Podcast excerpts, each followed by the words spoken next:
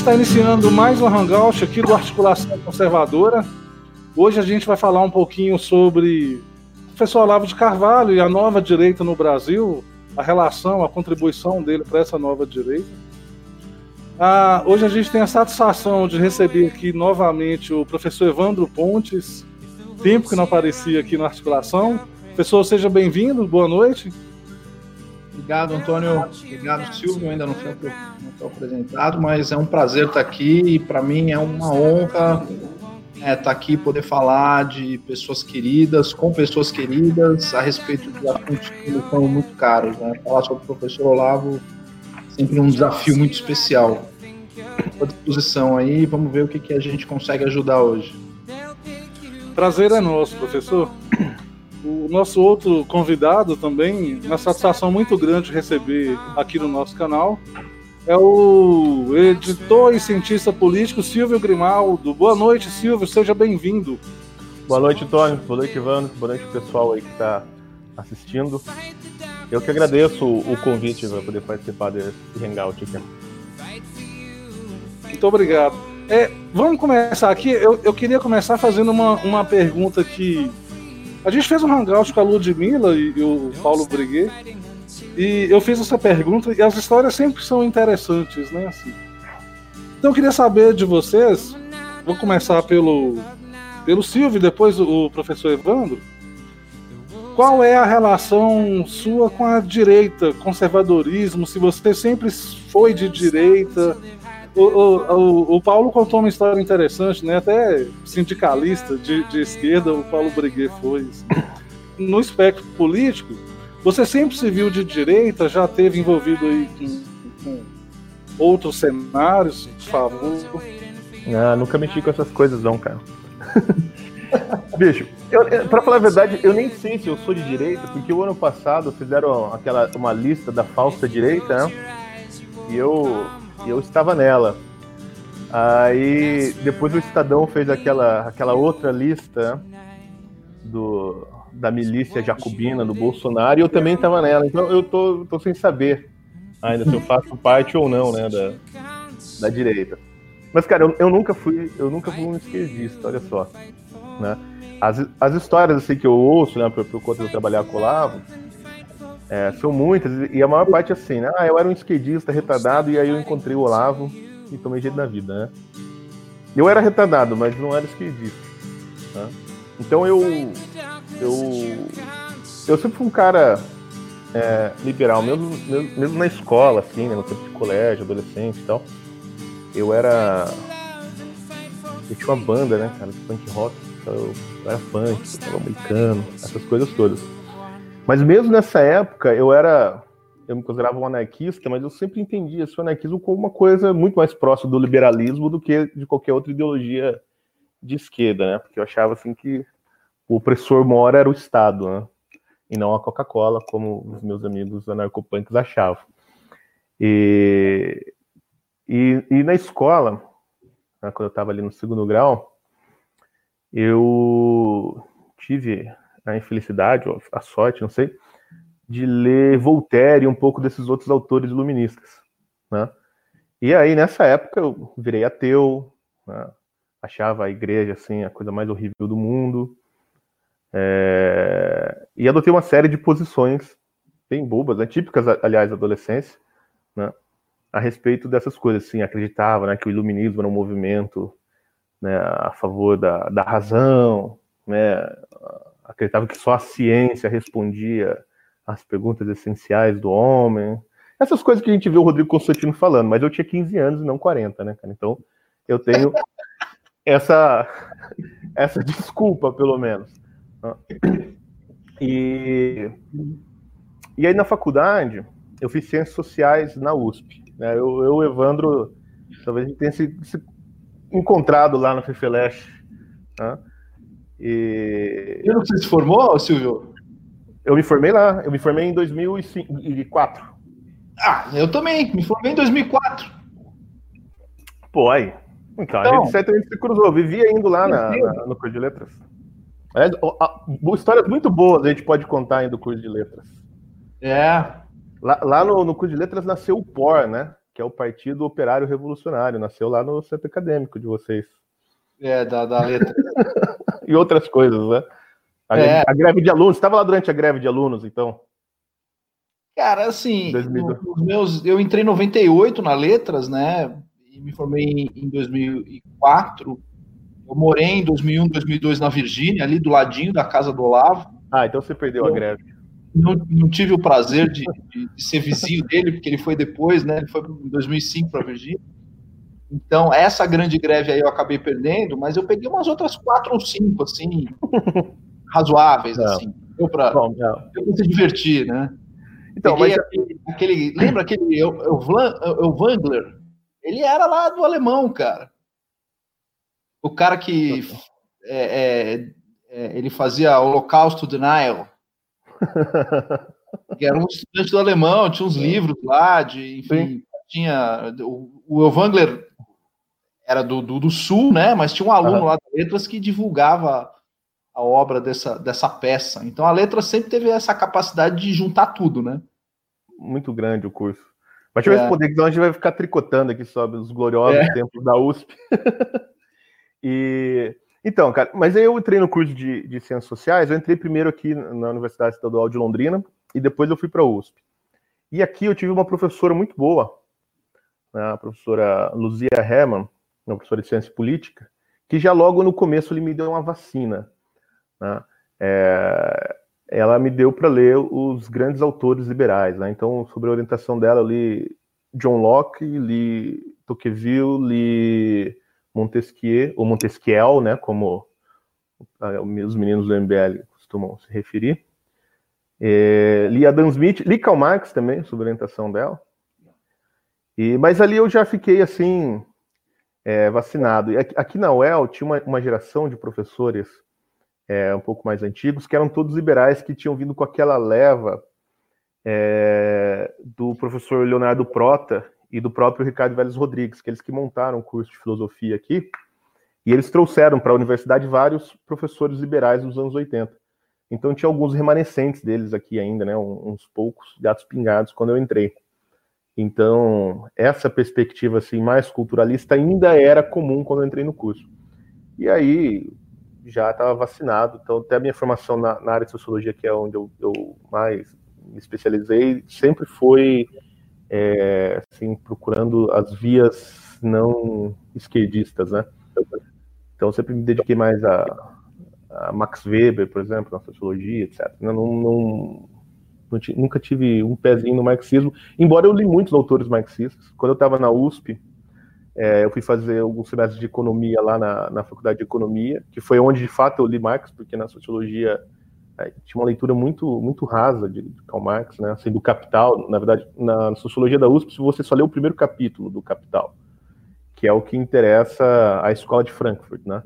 Então, como todo mundo lá é meio frankfurtiano, então você só lê o, o, o capítulo 1 né, do Capital, que é sobre a mercadoria, e não lê mais. E, e na, na faculdade de economia, daí sim, a gente lê o Capital inteiro. E... E, mas eu tive essa formação, eu li esses autores, tudo, mas eu nunca me pegou. E, e quando eu estava na USP, em 2002 ou 2001, eu comecei a, a ler o Olavo e, e fazer os cursos dele, né, lá na Realizações. E aí já já estava corrompido, né? Para a direita. Então eu nunca fui, nunca fui um cara assim de esquerda. O máximo eu tinha essa coisa antirreligiosa, né, anticlerical, que eram umas remanescentes lá da uns atavismos da juventude, que depois com, com o Olavo mesmo, assim, eu acabei é, me livrando, e também porque tinha uma coisa muito é, muito curiosa, assim, eu tinha uma, como eu tinha uma certa repulsa estética também ao pessoal da esquerda, né, eu achava assim, que, puta, esse pessoal é muito escroto, né, lá dentro da faculdade, porque, para piorar, eu morava no CRUSP, né? Eu estava na USP e morava na moradia, né? Que é, puta, é tipo um Woodstock, assim, de, por quatro anos. Então eu, eu vi aquele povo falando mal da igreja, eu falei, porra, cara, eles não podem estar certos. Deve ter alguma coisa nessa tal dessa igreja católica aí que tá, que tá muito certa para esse pessoal ficar batendo tanto. E aí, o, como o que me chamava atenção na sociologia era eu achava que era, né, a, a, a, sociologia da religião. E aí, na, na, época, lá eu falava muito disso, né, de, de, religiões comparadas, etc. Aí eu fui estudar essas coisas e eu vi que, na verdade, meu interesse não era tanto em sociologia da religião, que eu queria voltar para a igreja mesmo, né. E acabei voltando e, e toquei minha vida assim. Então, eu nunca fui um cara da esquerda, né? Então, eu sempre me considerei um liberal, né, um liberal clássico. Né? Eu li bastante Adam Smith, John Locke, e depois conheci a escola austríaca e acabei estudando bastante os economistas da escola austríaca, né, principalmente o Hayek e Mises. E em 2006, cara, foi quando eu entrei de vez nisso, que foi quando eu fui para os Estados Unidos e acabei passando uma temporada lá na casa do Olavo e comecei a trabalhar com ele, né? Então aí eu já estava, vamos assim, dentro de, desse negócio que a gente chama de direita, né? E, embora eu tenho muita dificuldade em, em dizer, depois a gente pode até conversar sobre isso, né? O que exatamente eu quero dizer quando eu digo que eu sou de direita, né? É, a direita, eu acho que ela é definida muito por uma oposição ao esquerdismo do que por, por substância teórica, vamos assim, né? ou por ideologia, né? Por definição ideológica. Mas essa, é, é, em resumo, assim, é meio a história de como eu entrei nesse negócio. Estava na faculdade, então na faculdade a gente altos pegas lá, né, no curso de ciências sociais, imagina, né, eu, tinha pouquíssimos alunos de direito, na verdade era eu e o cidadão que morava comigo, que ele era malufista, né, e, e, mas tinha muita gente que tinha uma posição um pouco mais liberal por, por conta do PSDB, né, que naquela época a, a direita era o PSDB, né, então, assim, todo mundo considerava o PSDB como um partido neoliberal e tal. O Fernando Henrique era presidente né, da República. E, e dentro da, da era o ninho do PSDB, né? Os intelectuais do, do partido são todos da USP, né? Então, eles eram todos meus professores, e tinha muito, muitos alunos que eram orientados por eles que eram tucanos. Né? Em geral, um pouco mais à, à direita mesmo. Né? Assim, ali tinha muita gente que, vamos dizer assim, era a direita do partido, né, do PSDB. Então, não era por incrível que pareça, eu acho que tinha mais esquerdista, assim, radical na, na letras do que na, na, nas ciências sociais. Né, o famoso prédio do meio lá da FFLESH é a elite, né? Assim, é, é, a, é, a, classe média alta de São Paulo, né? Que faz ciências sociais e filosofia na USP, é só, meu, é a, são os burgueses de São Paulo. Então, cara, dificilmente, assim, é um psolista da vida. Não, não o pessoal também que é o partido de burguês, né? Mas, assim, essa esquerda é, lenta, assim, era mais ali, né? Na letras e, e na história e na geografia da, das redes sociais, era o pessoal mais, mais tucano. Mas tanto que quando o Fernando Henrique é, saiu do governo e o Lula voltou, é, também teve uma troca de cadeiras, né? Então, os professores que estavam no governo do Fernando Henrique voltaram para a FEFELESH e os que estavam na FEFELESH foram, foram para o governo. Né? É, aquela turma do Verforte, né? Sim, o, o Paulo Renato, todo mundo voltou. Isso, Paulo Renato, Francisco Verforte voltaram e aí acabou indo para o governo a turma da Marilena, Helena Chauí, do, do Antônio Era... Cândido, do. Era o pessoal que na época, não sei se existe ainda, fazia aquela revista do Instituto de Estudos Avançados, ficava lá no prédio da reitoria. Não. Era aquela turma lá, que é um, assim, a, a tucanada, né? E aí foi, foi apetezada trabalhar no governo. É, e abriu espaço né, para outros caras voltarem e para alunos. Eles já não estavam controlando tanto, é verdade. E, e aí, em 2000 e... Só, só para concluir, daí em 2009, agora faz uns 10 anos, é, aí eu e o, outros alunos do, do Olavo, né, o, o César Kim e a sua esposa, a Delice, resolvemos entrar de, de vez na, na briga, quer dizer, foi um projeto deles, eles que me convidaram, né? Na briga cultural e montamos a VID, né? A VID editorial e a editora Eclésia.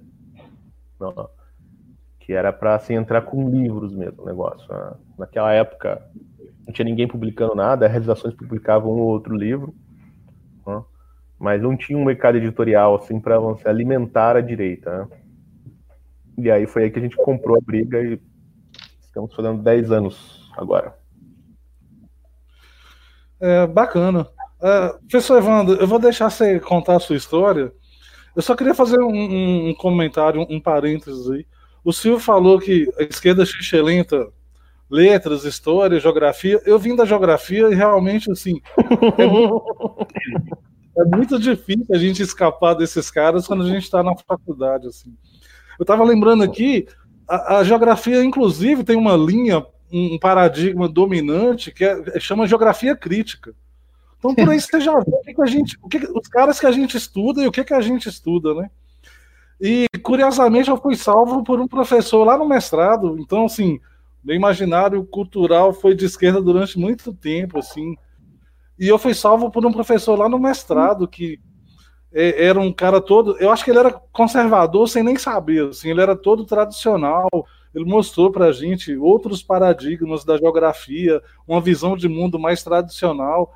Aí que começou o, o, meu, o meu resgate, assim. Mas a geografia, a história, pelo amor de Deus. É. Eu conheço, eu não conheço cinco, pra, cinco colegas da geografia de direita. Não conheço. E é, e é curioso, Entrei... né? Porque a, a geografia ela surge como uma ciência absolutamente conservadora, né? Porque assim, ela é uma Exato. ciência do, do, do, colonialismo, praticamente. Né? Exatamente. E, em, em, algum momento ela virou essa.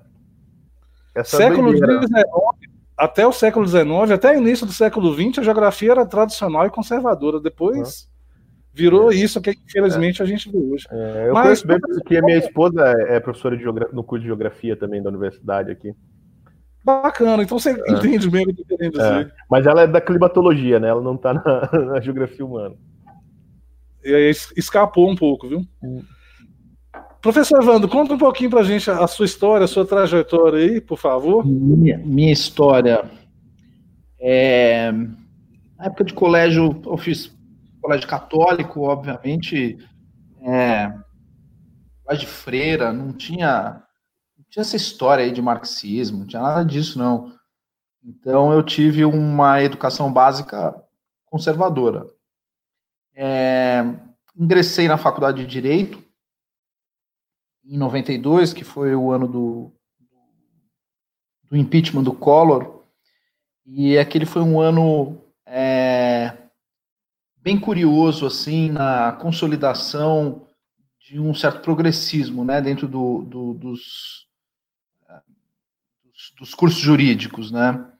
É, a eleição do Collor ela foi de certa forma marcante, né, para para a definição do, do, progressismo no Brasil foi uma frustração, todo mundo tinha lá uma expectativa, era o Brizola, depois acabou sendo Lula e etc. Muita gente ficou frustrada, e a eleição do Collor colocou, é, digamos assim, um viés liberal é, num governo que ainda precisava se formar, né? porque o regime militar foi um regime tecnocrático, é, ideologicamente confuso, um regime confuso sob o ponto de vista é, de, de posturas e etc. E aí aquele espaço acabou sendo ocupado por uma turma é, do Collor com uma pegada bastante é, anti-Sarney e bem liberal clássica, né? E a esquerda começou a se reconstruir a partir daquele momento, deixa de ser uma é, é ali que a esquerda nervosa começa a construir uma esquerda identitária é no início dos anos 90. E eu vivi isso dentro da faculdade de Direito. É, isso acirrou bastante o meu conservadorismo. Né? Eu acabei me tornando assim um aluno identificado lá no Lago São Francisco com posturas de direita. Eu era considerado um aluno de direita, com, é, com, com, com, um pensamento bastante é, antirrevolucionário.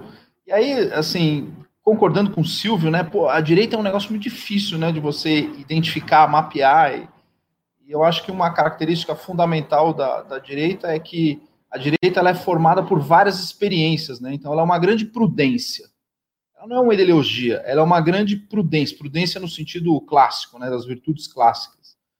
Então, ela é um conjunto de experiências e um conjunto de experiências gerando determinadas expectativas que você acaba tendo é, do mundo e dos seus colegas que de certa forma consolidam assim é, um entendimento do mundo que é basicamente antirrevolucionário, né? É, e eu tinha dentro da faculdade de direito essa visão muito clara, né? É, me formei ali em 96, eu queria ter feito pós-graduação por uma, por uma mudança é, estratégica na minha carreira, eu fui fazer letras. Aí prestei, caí na letras, e, e ali começou, de certa forma, uma revolução, assim, na minha forma de pensar, né? E aí é, aqui, é, é o que o Silvio falou, ali, cara, ali não tem jeito, ali é muito difícil. A letras, ela é, é ela é profundamente alimentada por um, por um é, pensamento por um pensamento marxista mesmo, né? É, comecei a tomar contato com leituras de, de Walter Benjamin, Georg Lukács, próprio Antônio Cândido, é, com esses grandes clássicos que, que é, eles recepcionam algumas coisas é, dentro do contexto frankfurtiano e dão uma aclimatada aqui no Brasil, né? E ali o meu contato com as ideias de esquerda foi muito grande. É, lógico que naquele momento você se dizer de direita significava que você, de certa forma, votava no PSDB, né? ainda mais dentro da, da, da, da. Mas o que, que aconteceu especificamente na Letras? Qual era o ponto da Letras? A Letras era a que recebia a menor quantidade de investimentos. A Letras era muito sacrificada. Era assim, assistir aula no corredor, sem... É, é sem ventilador, o professor não tinha giz, era uma desgraça. Aquilo lá era uma desgraça, assim. É, e a gente sofria ali muito com a falta de investimento. E o governador, na época, sendo o, o Alckmin, né? O Alckmin foi governador durante todo o período que eu fiz letras. É, existia um bode é, da letras em relação à administração central da USP, que era a PSDB, ligado ao governo Alckmin, e se falava muito mal do Alckmin.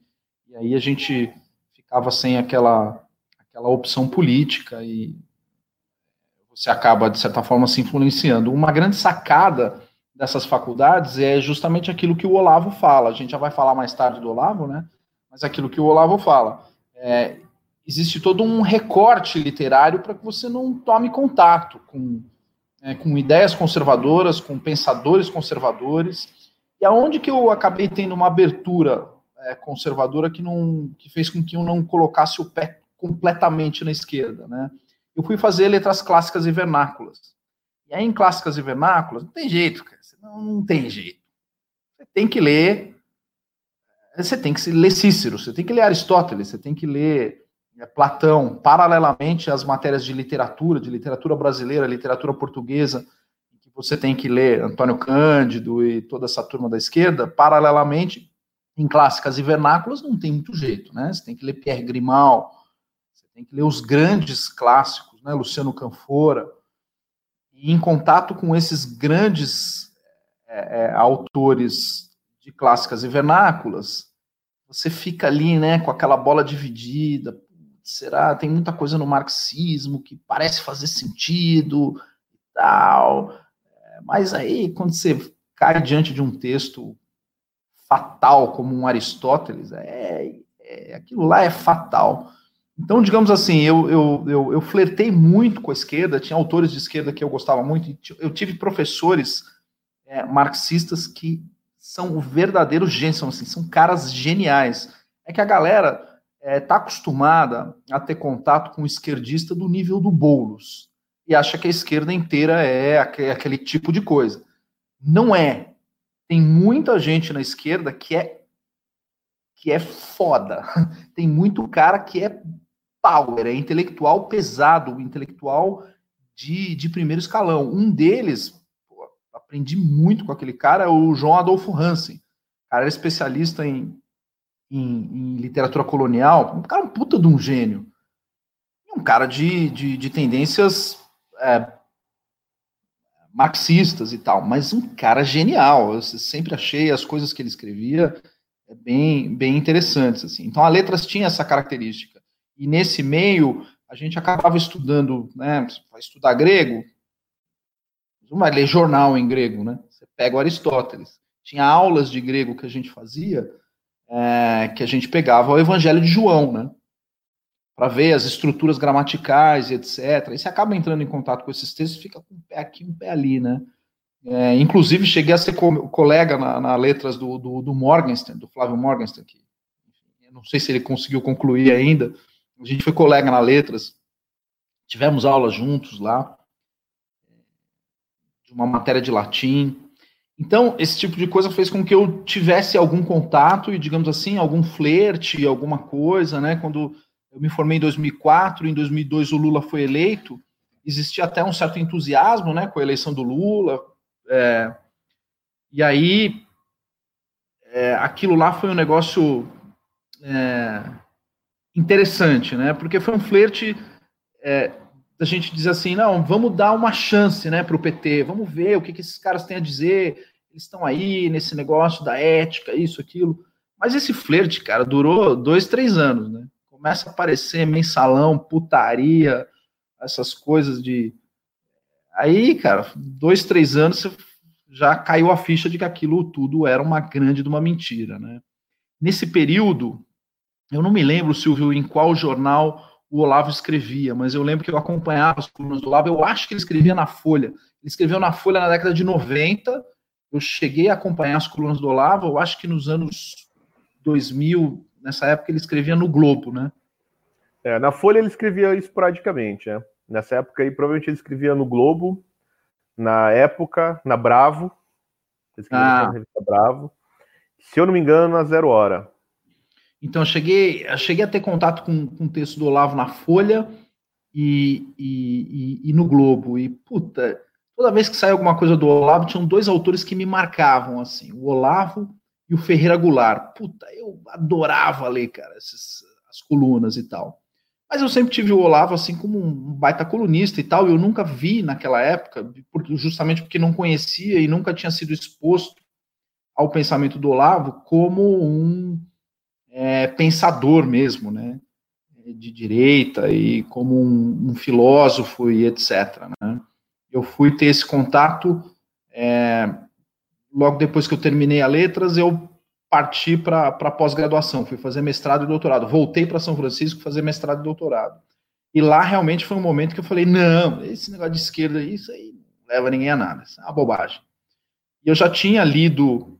Isso é uma coisa engraçada, né? Que você, que você comentou também, né, Silvio? Na, na Letras, o pessoal não lê Marx. As minhas leituras de Marx ocorreram todas na, no Lago São Francisco, foi na Faculdade de Direito. Eu lembro que no primeiro ano, o primeiro livro de Marx que eu meti a mão um negócio chamado Teses sobre Feuerbach. Aí li a ideologia alemã e li a questão judaica também do Marx, tudo numa tacada só no primeiro ano. Eu era aluno do Alaor, do grande Alaor, que debateu com, com, com o Olavo, era aluno dele. Cheguei a entrar em contato com esses textos. Eu lembro que eu levava esses textos para a sala de aula. O Alaor não gostava muito. Falei, ah, não, não está na hora de ler isso aí. Eu acho que o ideal é você ler o meu livro primeiro, tal. Existia todo um, todo um, todo um medinho, assim, que o aluno vá lá e meta a mão nesse tipo de texto e comece a ler. Eu, como era descarado mesmo, eu falei, foda-se, eu vou ler, enfim. Isso aqui é uma bosta, não faz o menor sentido para mim, isso na faculdade de Direito. Depois, na Letras, eu cheguei a reler isso aí, e aí ficava com a pulga atrás da orelha, né? Falei, pô, Georg Lukács é legal, porra, é um livro bacana, é um livro interessante, né? A Teoria do Romance é um livro interessante ele faz várias referências a Marx, mas quando você vai em Marx, você fala, puta, Marx não é legal. Além do cara não escrever bem, não tá batendo o que o Lukács está falando em relação ao Marx, né? Então eu sempre tive essa relação de desconfiança em relação ao marxismo, embora tenha, digamos assim, navegado dentro do, do, marxismo por uma inevitabilidade do ambiente, né? O ambiente tornou isso inevitável. Quando eu voltei para o Largo São Francisco, já na pós-graduação, eu consegui recuperar uma linha, digamos assim, mais liberal no, no meu pensamento, e a partir daquele momento é, eu me defini como um cara liberal. No curso dos meus estudos, é, chegou na minha mão o Voegelin. Aí eu meti a mão naquele negócio, comecei a ler, falei, cara, essa porra aqui é complicado esse negócio, velho. Isso aqui é embaçado. Eu vou deixar de lado, depois eu leio isso. Aí eu descobri que tinha lá um site chamado seminário de filosofia.org, não sei o que, tinha um curso lá, Introdução a Eric Franklin.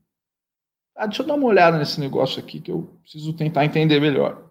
Aí falei, puto, Olavo de Carvalho, acho que era aquele vovozinho lá que escrevia as colunas, né, na Folha, no Globo, tal, gostava das colunas dele, deixa eu ver. Pô, de repente eu olho a primeira aula lá, cara, nunca em 20 anos de faculdade de Direito, nunca, eu tive uma aula de questão jurídica como essa que foi exposta pelo Olavo. Eu falei assim, não, é certeza o Olavo deve ser advogado, formado em direito, deve ter feito. Eu comecei a ir atrás da obra dele para ver qual que é a tese de doutorado dele. Ele é o quê? Ele é tributarista? Ele é comercialista? Caralho, o cara conhece Kelsen melhor do que qualquer um, né? Aí quando eu fui ver, eu falei, não, o cara é jornalista, cara. Olha só, aí não tem tese de direito, não tem isso. Aí, aí foi, né? Aí a curiosidade vai te levando, você vai puxando. Acabei entrando no COF, coisa foi, etc. Engraçado é que isso é uma coisa que eu conto, né, para o pessoal muito enquanto eu estava na faculdade de Direito, você acaba tendo algumas ideias lá dentro que são ideias marxistas e você toma posições marxistas sem você saber que aquilo é marxista. Mesmo eu batendo no peito lá na faculdade de Direito, dizendo, ah, eu voto no Espiridião, meu candidato para presidente, o Espiridião a mim, vou votar no Espiridião, eu sou da direita, aqui para vocês da esquerda e tal. Aí, quando você vai estudar alguma coisa de direito penal, me caía no colo, por exemplo, cai, cai coisa de Norberto Bobbio e tal. Você vai lá e elogia o Norberto Bobbio, tal, mas você não tem noção de que aquilo que o Bobbio está falando é uma puta de uma teoria marxista reciclada dentro do mundo jurídico, né? E aí, por exemplo, do Bobbio fui parar no Ferraioli. Eu fui um dos tra tradutores do Ferraioli. Na época que o Ferraioli caiu na minha mão, é, a culpa é minha, é minha. Na época que, que, o, que o livro do Ferraioli foi cair na minha mão, Teoria Geral do Garantismo, comecei a ler, puta porra, puta livre, não sei o que e tal, parará. Aí foi feito contato de um professor que ainda é amigo meu, pô, adoro esse professor até hoje. É, ele acabou fazendo contato com o Ferraioli, o Ferraioli escalou a gente para fazer a tradução do livro. Eu fiz a tradução do livro amarradão, mas na época eu não tinha a menor noção do que, que esse cara estava falando, entendeu? Hoje está absolutamente claro, está cristalino para mim. O que, que é o Ferraioli, o pensamento dele, a, a, quem ele serve, né? E assim, se alguém tiver dúvida, procurem aí Ferraioli Lula livre, vocês vão entender o que eu estou falando, né? E num determinado momento eu me senti meio pô, chifrado, assim, né? Porra, eu nunca fui um cara. Porra, eu tava fiel a esse cara aqui, e de repente o cara aparece gritando Lula livre, maluco, cara. Associei meu nome ao nome desse cara, achando que a obra dele, como o Silvio estava falando, era uma obra técnica, científica, distante, uma obra fria, que ele analisa as coisas e tal. E aí depois eu fui reler a obra do cara, eu falei, puta, como eu era idiota, cara. Como é que eu não fui perceber isso aqui, cara? E quem acabou me ajudando a notar esse tipo de coisa dentro da área jurídica foi exatamente o Olavo, cara. Eu comecei a fazer o COF, comecei a identificar algumas coisas, ele começou a chamar a atenção de como você identifica a origem das ideias, e aí na origem das ideias, aí é moleza, né? Você vê a origem das ideias, você consegue separar, porque na origem um cara é uma coisa, outra coisa é outra coisa. E assim, ninguém sai catando milho aí aleatoriamente, né? Milho de ideia assim, porque o cara acha esse mais bonito, o outro não mais bonito. Não, você tem, você tem uma pauta por trás, né? E aí a partir disso eu comecei a, digamos assim, é, ter uma consciência maior desse pensamento, né? ter uma consciência do que, que era aquilo é a chamada consciência de si mesmo, né? Você adquire a consciência do que é que você está pensando. Qual é a sua dúvida, qual é o seu problema, qual é a sua preocupação, por que, que você está pensando naquilo, por que, que você discorda de uma coisa concorda com a outra. Eu comecei a adquirir essa, essa consciência a partir de um estímulo grande no COF e das leituras do Olavo. Isso já doutor, eu já tinha doutorado, já dava aula já. Então, eu virei um aluno do Olavo tardio, depois do meu doutorado. Então, o, o, o exercício de humildade que não existe no direito, para mim, enfim, se o cara estiver falando um negócio que faz sentido para mim, eu vou seguir, eu vou ouvir. E o que você encontra no direito, muita gente que tem doutorado, tem diploma, a parede é cheia de coisa bonita. O cara vai falar assim: não, mas o Olavo é, não tem, tem faculdade, não vou seguir, etc. Então, esse, isso é uma outra coisa que me deu um puta de um ranço no mundo jurídico, eu acabei identificando nesse mundo técnico uma boa parte de gente que é marxista sem saber. Cara, sem saber, assim, por seguir determinadas ideias das quais ele desconhece a origem, ele é o famoso marxista de plantão. O cara não sabe, mas é. Então, esse aí é um pouquinho, professor Antônio, da minha história, digamos assim, nesse percurso. Não saberia te dizer o que, que significa hoje, assim, essa chamada nova direita, né? Eu acho que não existe uma nova direita. Isso é uma coisa importante. Na medida em que a gente identifica isso como uma prudência, né? Ela é uma prudência, ela é um conjunto de experiências. A gente simplesmente está sendo exposto a uma experiência que foi, digamos assim, escondida de nós. A gente, durante muito tempo, eh, não teve acesso a esse manancial de experiências. Né? Um manancial de experiência riquíssimo é o Jardim das Aflições. Aquilo ali é um manancial de experiência. Então, é uma experiência do Olavo num, num congresso ele ficou extremamente indignado, dizendo, não é nada disso que esse cara está falando. Né? O Zé Américo Mota Peçanha, que era professor lá na FEFELESH, disse um monte de groselha, de bobagem, e ele falou, pô, me senti na obrigação de responder aquilo e colocar é, as coisas no seu devido lugar. Então, o que, é a nova direita? É que não a recuperação, é a reflexão de, de prudências e, e, e, experiências a gente não quer que simplesmente sejam escondidas. É, é, é assim que eu, digamos assim, é, me vejo no espectro político hoje. Assim como o Silvio fala, pô, eu não sei se eu sou de direita, se eu sou conservador, naquele mods do Estadão, né? Que apareceu na capa do Estadão, parecia um mods, né? Um, um absorvente feminino lá. Não sei em que parte que eu estava lá do, do, do mod, se estava mais à direita do Bolsonaro, se não estava, não sei, minha conta, a bolinha, onde ela apareceu lá. Mas é, aquilo é uma coisa meio assim, caricata mesmo, né, da, da, da, da situação, inclusive é, de nós que nos consideramos, digamos assim, anti, anti-revolucionários, de certa forma. Para mim, para o meu ponto de vista, todo esse movimento que, que acontece na direita, e isso é uniforme, isso é com todo mundo. É, o que você vê é a aquisição de uma consciência, você vê o pessoal adquirindo consciência de si mesmo, né? e tendo consciência do que é a sua dúvida, do que é a sua preocupação, e um manancial de prudências e de experiências que ficaram escondidas, jogadas para baixo do tapete, enfiadas dentro de armário, e que o pessoal está simplesmente tirando essas experiências do armário e falando, ó, oh, tá vendo essa experiência aqui que está sendo revelada para mim? Isso aqui é importante para mim. Eu quero ser ouvido em relação vis-à-vis -vis a essa experiência que vocês omitiram de mim. Né? Eu fiz um podcast recentemente do do Guten Morgen com, com Flávio Morgenstern, né? Um exemplo disso é o negócio dos justiciamentos.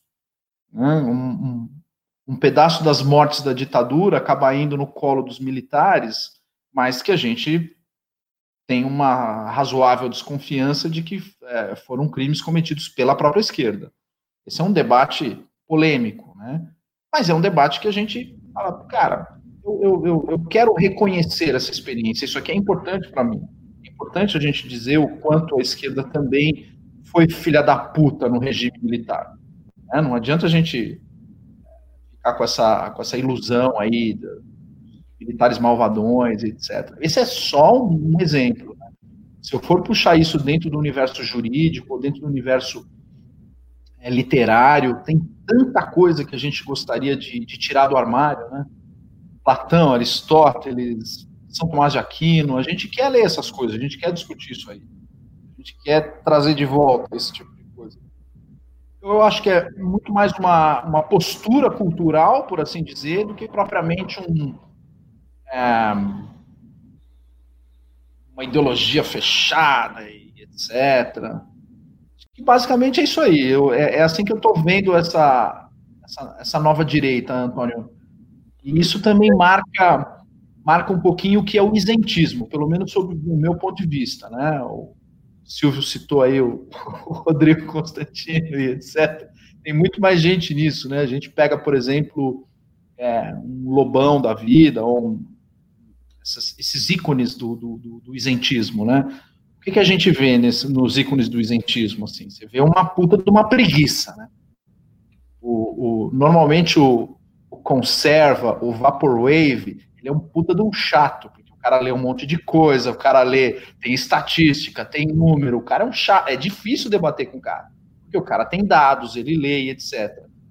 O, o, centrista é aquele típico Joel Pinheiro da Fonseca, né?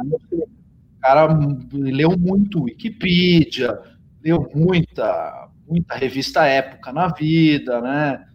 Leu muita carta da revista Med. Quer dizer, você vê que a, o manancial de informação do cara é, é pobre. E o cara é preguiçoso em relação à necessidade de se atualizar. Então, você vê que uma parte da direita que desgarrou para esse centrismo, ela desgarrou por pura preguiça. É preguiça de estudar. É um bando preguiçoso que criou esse isentismo, esse centrão, assim. É um bando de coçador de saco preguiçoso. É verdade. Vocês estão falando aí da. Só que eu lembrei do, do episódio, ele falou do, do Joel, né? Que leu Wikipedia e tal. Eu lembro, uma vez ele estava numa discussão com o Lavo, que a gente até, até acabou colocando uns artigos no Filosofia e seu Inverso, que é um livro do Lavo, é, umas, umas partes dessa polêmica, e no meio da discussão lá, o Olavo começa a comentar um livro que é A Inveja dos Anjos, que, que a, a publicou também, vocês podem comprar lá na Kirion. É, e o Joel, cara, entrou na discussão, né, como ele não conhecia o livro, ele começou a citar resenhas da Amazon. Tá? E isso é o, o grande comentarista político aí do, da isentosfera. Exato, exatamente. O, assim, eu, eu faço muita banca, né? Desde que me formei doutorado e etc, eu faço muita banca. E aí você acaba pegando uma cancha de malandragem de escrever tese. Uma das coisas mais comuns é, é roubar nota de rodapé. O cara entra no livro de algum fulano aí, vê uma nota de rodapé, o cara puxa e cita, como se a citação fosse dele, como se a leitura tivesse sido dele, assim, um que me chama para em banca, é, já até aviso aqui, eu vou na nota de rodapé. A nota de rodapé lá citada na página tal, eu vou lá atrás do livro, pego, leio e falo, peraí, o que o cara tá falando aqui não tem nada a ver com a, a página que ele botou na nota de rodapé, uma coisa não tem, não tem conexão nenhuma com a outra.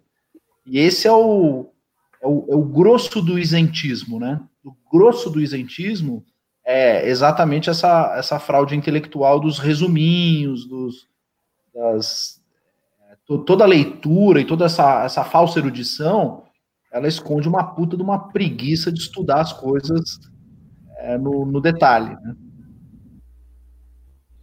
É, olha só, a gente vai falar sobre essa nova direita. O novo é um, é um negócio bem discutível realmente, mas a gente já vai falar disso. É que vocês estavam falando aí da década de 90, e eu estava lembrando das eleições de 89, né? E como que era o, o meu imaginário cultural e, e, político, assim, porque desde 89 até meados, quase final da década de 90, que eu votava no PT, Partido dos Trabalhadores, ah, do lado dos pobres e não sei o que, não sei o que. O professor Olavo, ele, o diagnóstico dele é bem claro, né? E é bem isso mesmo ele, ele fala, numa das aulas ou, ou dos artigos dele, que, no, que o que ocorreu no Brasil foi que quando uma corrente é afastada da política, ela é afastada também da cultura, das letras, das artes, da literatura em geral, né? E ele, ele lembra bem isso, né? Que na década de 70, tanto que a gente tinha grandes conservadores, grandes liberais, Carlos Lacerda, a gente fez um hangout sobre ele, foi um deles, né? E na uhum. década de 70, com o aparelhamento dos jornais, das revistas pela esquerda, né, que, que, coisa que o governo militar permitiu, esses caras começaram a ser meio que expulsos e, e tirados da vida política e tirados da vida cultural, de tal forma que a, a, a gente chega no início de 1990 já com o imaginário cultural totalmente é, controlado pela esquerda. Né? Acho que o diagnóstico do, do, do professor é, é bem exato nesse sentido. Mas eu queria a opinião de vocês sobre essa nova direita. Eu queria só resgatar uma pesquisa do finalzinho de 2017, e ela é bem interessante porque é uma pesquisa direta sobre posicionamento político das pessoas, né? Se elas se consideram de direita, de centro, de esquerda ou sem posicionamento político. A gente está em dezembro de 2017. E depois a pesquisa, a mesma pesquisa pergunta o que que o eleitor acha é, se o Lula era de esquerda ou direita, era Lula ainda, né? e se o, o Bolsonaro era de esquerda ou direita. E quase 80% das pessoas acertam, tanto de um lado quanto do outro, colocando Lula de esquerda e Bolsonaro de direita. Mas eu queria falar sobre esse eleitorado, sobre essa direita. 15 de dezembro de 2017. 22% aproximadamente, vou arredondar, das pessoas que responderam disseram que eram de direita. 23% das pessoas eram de centro e 25% sem posicionamento político e 21% das pessoas eram de esquerda. Essa pesquisa foi dividida em cinco faixas etárias.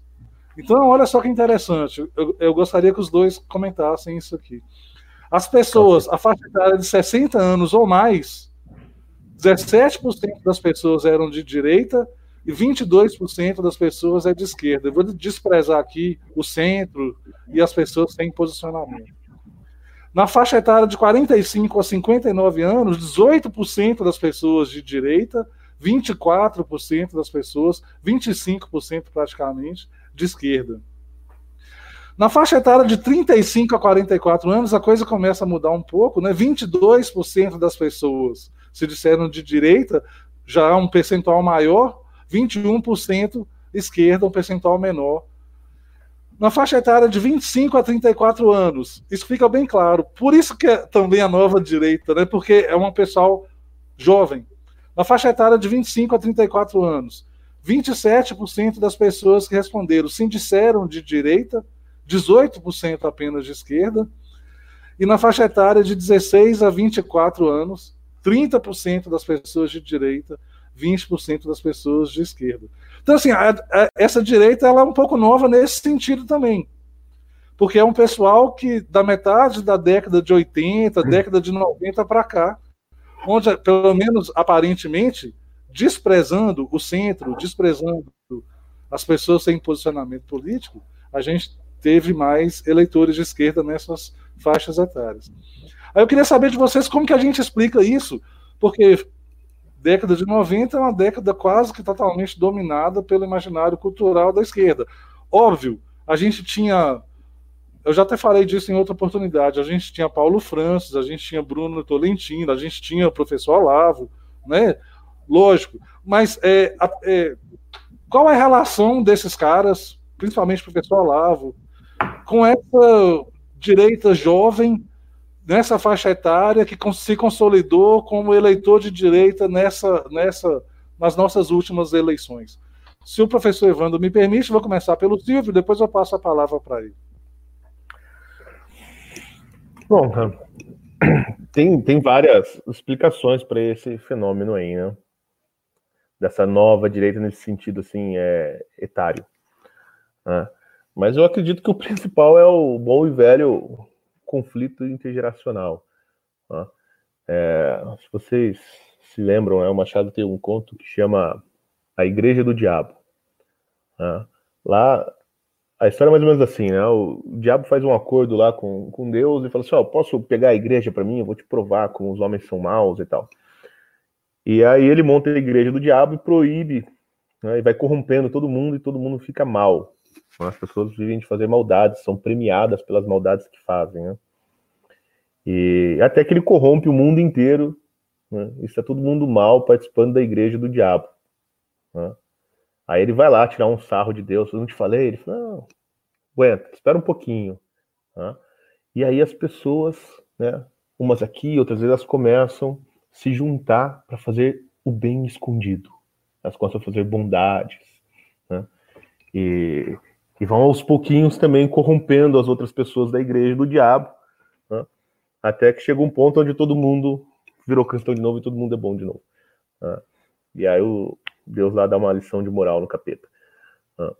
O que, que isso quer dizer? Cara, depois de, sei lá, décadas de, de dominação esquerdista, né? os jovens que, né, por índole, se rebelam, se rebelaram, cara. E a rebeldia agora é a direita, entendeu? Esse é o ponto. Tá? Quer dizer, você tem esse monte de, de, de viúvas de 68, né? Por exemplo, meus amigos, né? Quase todos os meus amigos têm pai maconheiro. Né? E quase todos são caretas, né? Os meus amigos. Porque eles não aguentam, cara, aquele papo de hippie, entendeu? Aquele papo de puta, de velho babaca, assim. Tanto que a, a minha. Eu tenho muito amigo maconheiro também. Mas assim, os, as pessoas um pouco mais novas, o que eles acham assim que maconha é coisa de velho. Tipo, eles até tomam outras drogas sintéticas. Eu, maconha não, cara. Maconha é coisa de velho, porra. É um negócio assim. Né? É tipo andar de Monza, entendeu? É um negócio que, que não se faz. E começaram, na minha visão, eles começaram a se rebelar, porque, pensa assim, um cara que nasceu no começo dos anos 90, certo? Então hoje ele tá com 30 anos. Bicho, esse cara só viu o PT na vida. Né? Porque tinha ali o Fernando Henrique, né? Oito anos, era criança, não entendia nada de política. Como esse, eh, quando essa pessoa começou a se entender por gente, né? o governo era o PT. Né? Porra, ele só viu merda acontecendo no país. Né? Por exemplo, quem nasceu antes, né? Por exemplo, eu nasci nos anos 80, começo dos anos 80. Então, assim, eu vivi todo aquele período daquela inflação maluca, né? Eu ia com, os meus pais, assim, no começo do mês, fazia aquela compra gigante, estocava comida em casa, porque os preços subiam, né? Ficava na fila do, do posto de gasolina, porque o preço da gasolina ia aumentar, né? tinha que dormir na fila, empurrar o carro, aquelas coisas todas. Né? Eu vivi isso. Essa geração não viveu, cara. Então, assim, eles, eles, por exemplo, eles não pegaram o plano real, né? Eles não entendem assim, a, a mudança, cara, não é nem econômica, né? Que isso é uma coisa que ninguém estudou ainda, pelo menos eu não conheço nenhum trabalho no Brasil, sobre o impacto cultural e psicológico do plano real na cabeça das pessoas, né? O controle da inflação. Ou o contrário, né? O, o que, que uma, uma inflação descontrolada como aquela do, dos anos 80 faz na cabeça da, das pessoas, nas famílias, etc. Né? Eu não, não conheço ninguém que estuda isso. Mas certamente esse impacto existe. Né? Então, essa geração não pegou aquela, aquele desespero, e aí vem o Fernando Henrique e a equipe dele com o plano real, né? e, e nos dá paz. Né? Ali, fala, puta merda. Né? Frango por um real o mês inteiro. Né? Vocês lembram disso? Porra, então assim, eles pegaram um país estável, né, economicamente, e viram o que? O PT destruir né, aos pouquinhos. Então, assim, o que, que é a lembrança dessa geração? Fala, porra, eu lembro na, na época quando eu era criança, lá na época do Lula, a gente tinha isso, tinha aquilo, tinha um monte de coisa, e agora vem essa porra dessa Dilma aí com a nova matriz econômica que quer transformar o Brasil numa Venezuela. Né? Ninguém engolou tudo, a gente tá com, né, não tem emprego, etc. Então, o, o que eu acredito é isso, cara, é a, porra, é a revolta contra os pais, entendeu? Assim, ó, a verdade é, cara, os pais, essa galera, fuderam o país. Né? E o pessoal tá, tá muito puto, fala, eu não quero ser que nem eles. Né? E a, a própria percepção, né, de que, porra, eu, eu, vivi dentro desse caldo cultural o dia inteiro, que era uma coisa nova, diferente, né?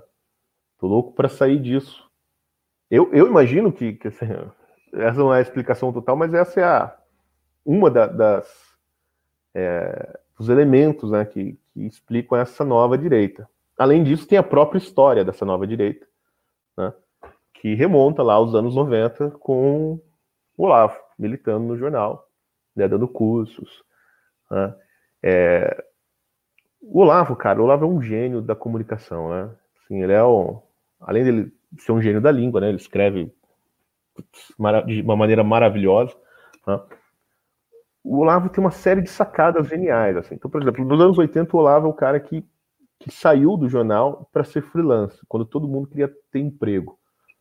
Ele falou, cara, esse negócio de ter emprego no jornal vai foder com todo mundo, vai foder com a carreira de jornalista.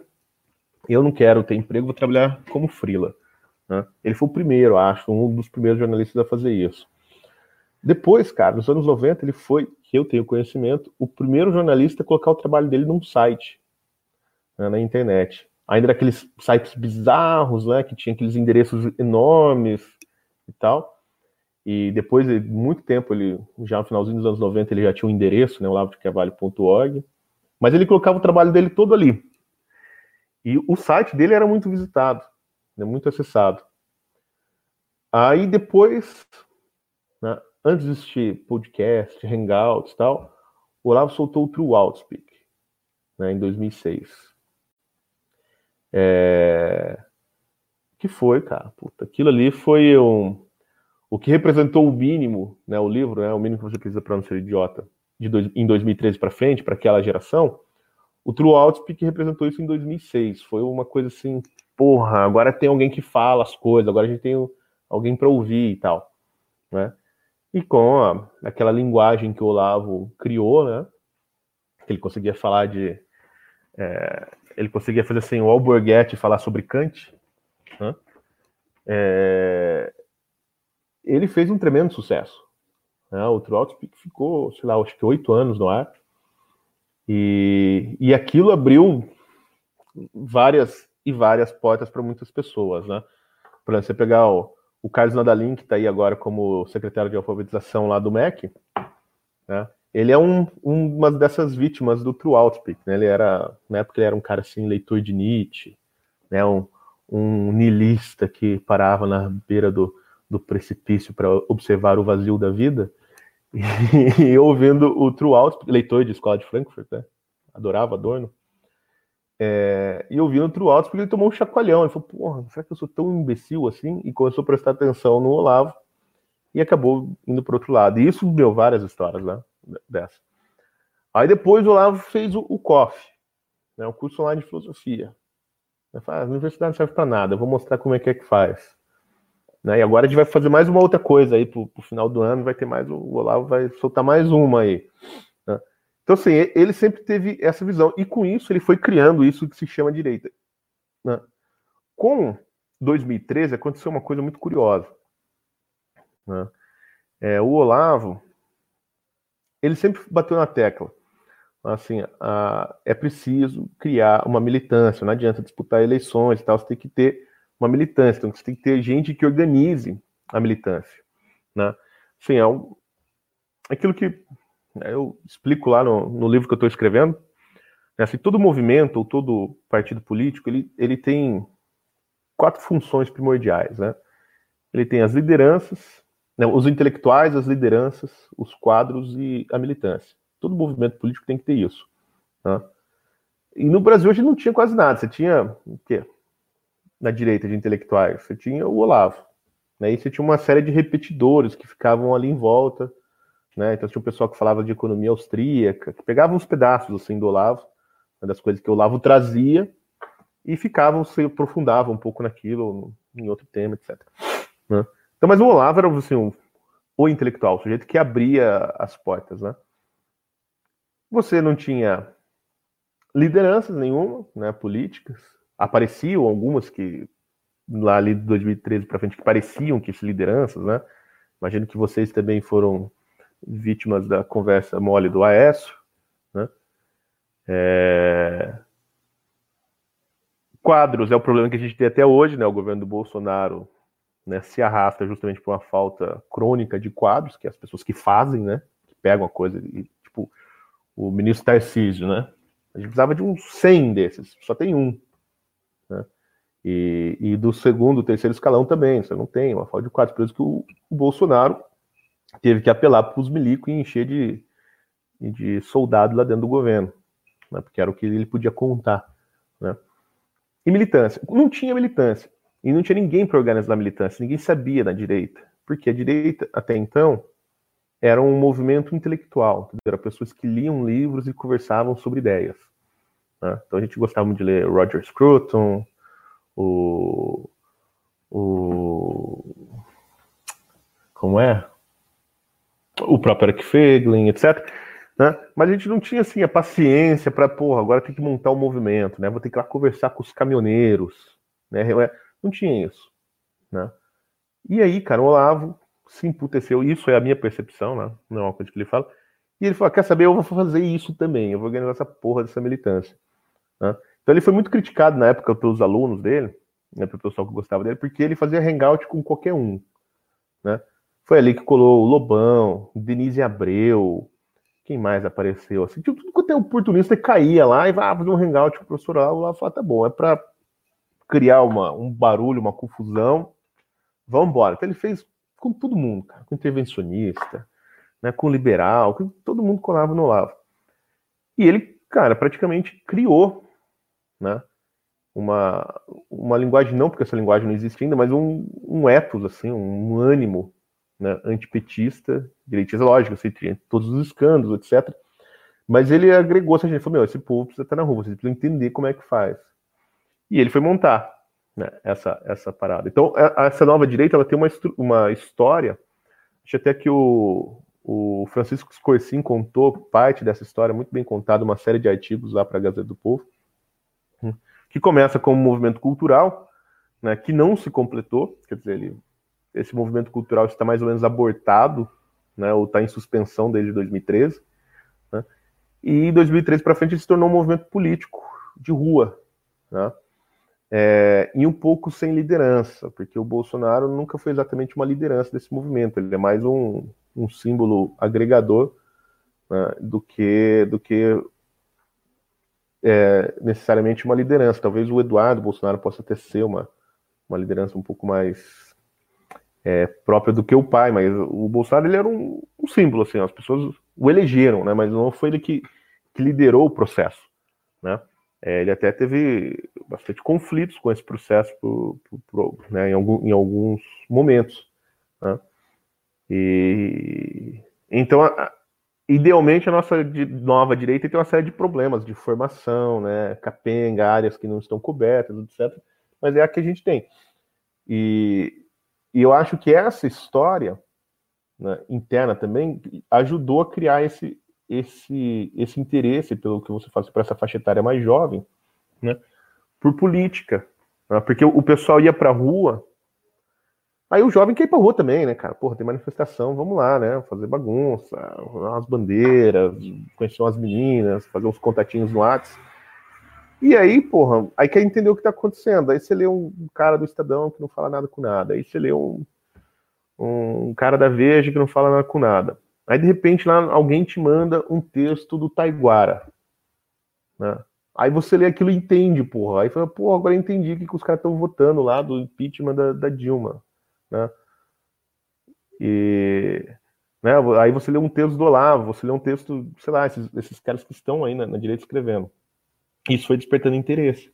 Então, eu acho que é que é um pouco por aí. Tem essas duas coisas. Tem uma coisa que é um dado assim, sociológico mesmo, que eu acho que é meio natural na, nas sociedades modernas, né, do conflito inter, intergeracional, mas tem essa, essa história da, da direita que vem crescendo como movimento cultural e 2013, 2013 para frente ela explode como um movimento de rua, no qual todo mundo quer participar, né? No final dos contos. É, professor Evandro, o senhor, o senhor vê coisas dessa maneira também? Sua opinião, por favor.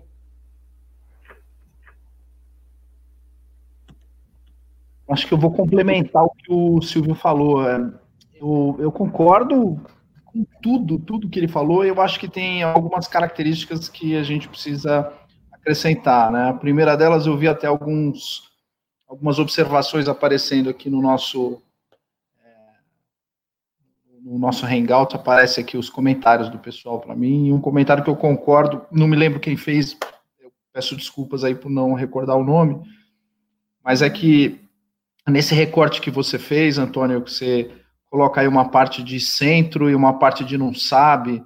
O cara que está vivendo a situação que a gente vive hoje, o cara me diz que ele não sabe, eu boto ele na esquerda. Eu falo, cara, hoje não tem espaço para não saber. Então, amor, não dá para o cara chegar para mim e falar assim, não, eu sou de centro. Ou, ah, eu não sei, para mim tanto faz. Não, tanto faz é que ser é um cagão. Você não quer dizer qual é o teu posicionamento, e teu posicionamento é um posicionamento de esquerda envergonhado, né? Não existe. Ou então tá querendo bancar, ou então tá querendo bancar o isentão, né? Exato, eu quero ter aqui a minha independência e tal, e etc. Mas o que a gente acaba identificando nesse, nesse, nesses números que você passou é realmente um crescimento é, orgânico da direita, né? É um crescimento orgânico. É, por que, que eu, o que é que eu chamo de crescimento orgânico? é um crescimento natural da própria direita, não é gente que está migrando da esquerda para a direita, né? E a esquerda ela continua cristalizada, digamos assim. Ela é orgânica por quê? Porque essa nova geração que vai entrando para o eleitorado em substituição àqueles que estão saindo do eleitorado indo para o cemitério, é, essa molecada que está entrando, ela já entra na direita. Por que, que ela entra na direita hoje em dia? Tem a questão do conflito de geração, que é verdade, o que o Silvio falou, e eu também quero recuperar aí é, essa memória afetiva que eu tenho em relação aos anos 80, né? É, todos nós que nascemos na década de 70, a gente tem a memória afetiva dos anos 80, que é aquela época do, do quichute, do, do chiclete com açúcar pra cacete, da, das figurinhas que vinham no chiclete, é, bombril na antena de televisão, sala especial de sexta-feira à noite, aquelas coisas. Todo, todos nós passamos por isso, né? É, o que a gente consegue identificar, assim, nesses anos 80, é que foi um período de merda, assim, muito sofrido. Isso que o Silvio está falando é verdade. É, você mexe aquele período de inflação até muito mais do que o imaginário de uma ditadura e etc. É, a questão econômica, se eu bem me lembro, ela gerava muito mais medo nas pessoas e tornava as pessoas muito mais covardes na tomada de decisão do que efetivamente aquele medo de você sair na rua e o militar te prender e te encher de tapa na orelha e te jogar no porão do DOPS. Eu não me lembro na minha família do pessoal ter receio desse tipo de coisa. Nunca ninguém falou, ah, eu não tenho nenhuma, zero, zero memória disso. Mas eu tenho uma memória fodida, cara, uma memória violenta, assim, de medo de perder emprego, de medo de, cara, de ficar sem grana, e o medo da inflação, e o medo de se acordar no dia seguinte e não conseguir comprar as coisas e tal. E o plano real, ele acaba com esse medo. Ele faz com que as pessoas comecem a ficar corajosas para comprar uma casa, um carro, tomar riscos. É, teve uma época até, eu lembro, finzinho dos anos 90, comecinho dos anos 2000, teve gente que começou a entrar na bolsa. Os caras falaram, entrar na bolsa, vou comprar ação da Petrobras, comprar ação da Vale. Teve aquele lance do FHC que você podia usar o fundo de garantia para comprar ação. Então, isso mudou até a, a, postura do brasileiro, né? Isso mudou, o pessoal acabou ficando mais corajoso, a coisa, é, digamos assim, ficou diferente. As pessoas que já nasceram nesse ambiente diferente, elas têm um mindset diferente desses que são, digamos assim, da nossa geração, né? Que tem mais de 45, que é o meu caso.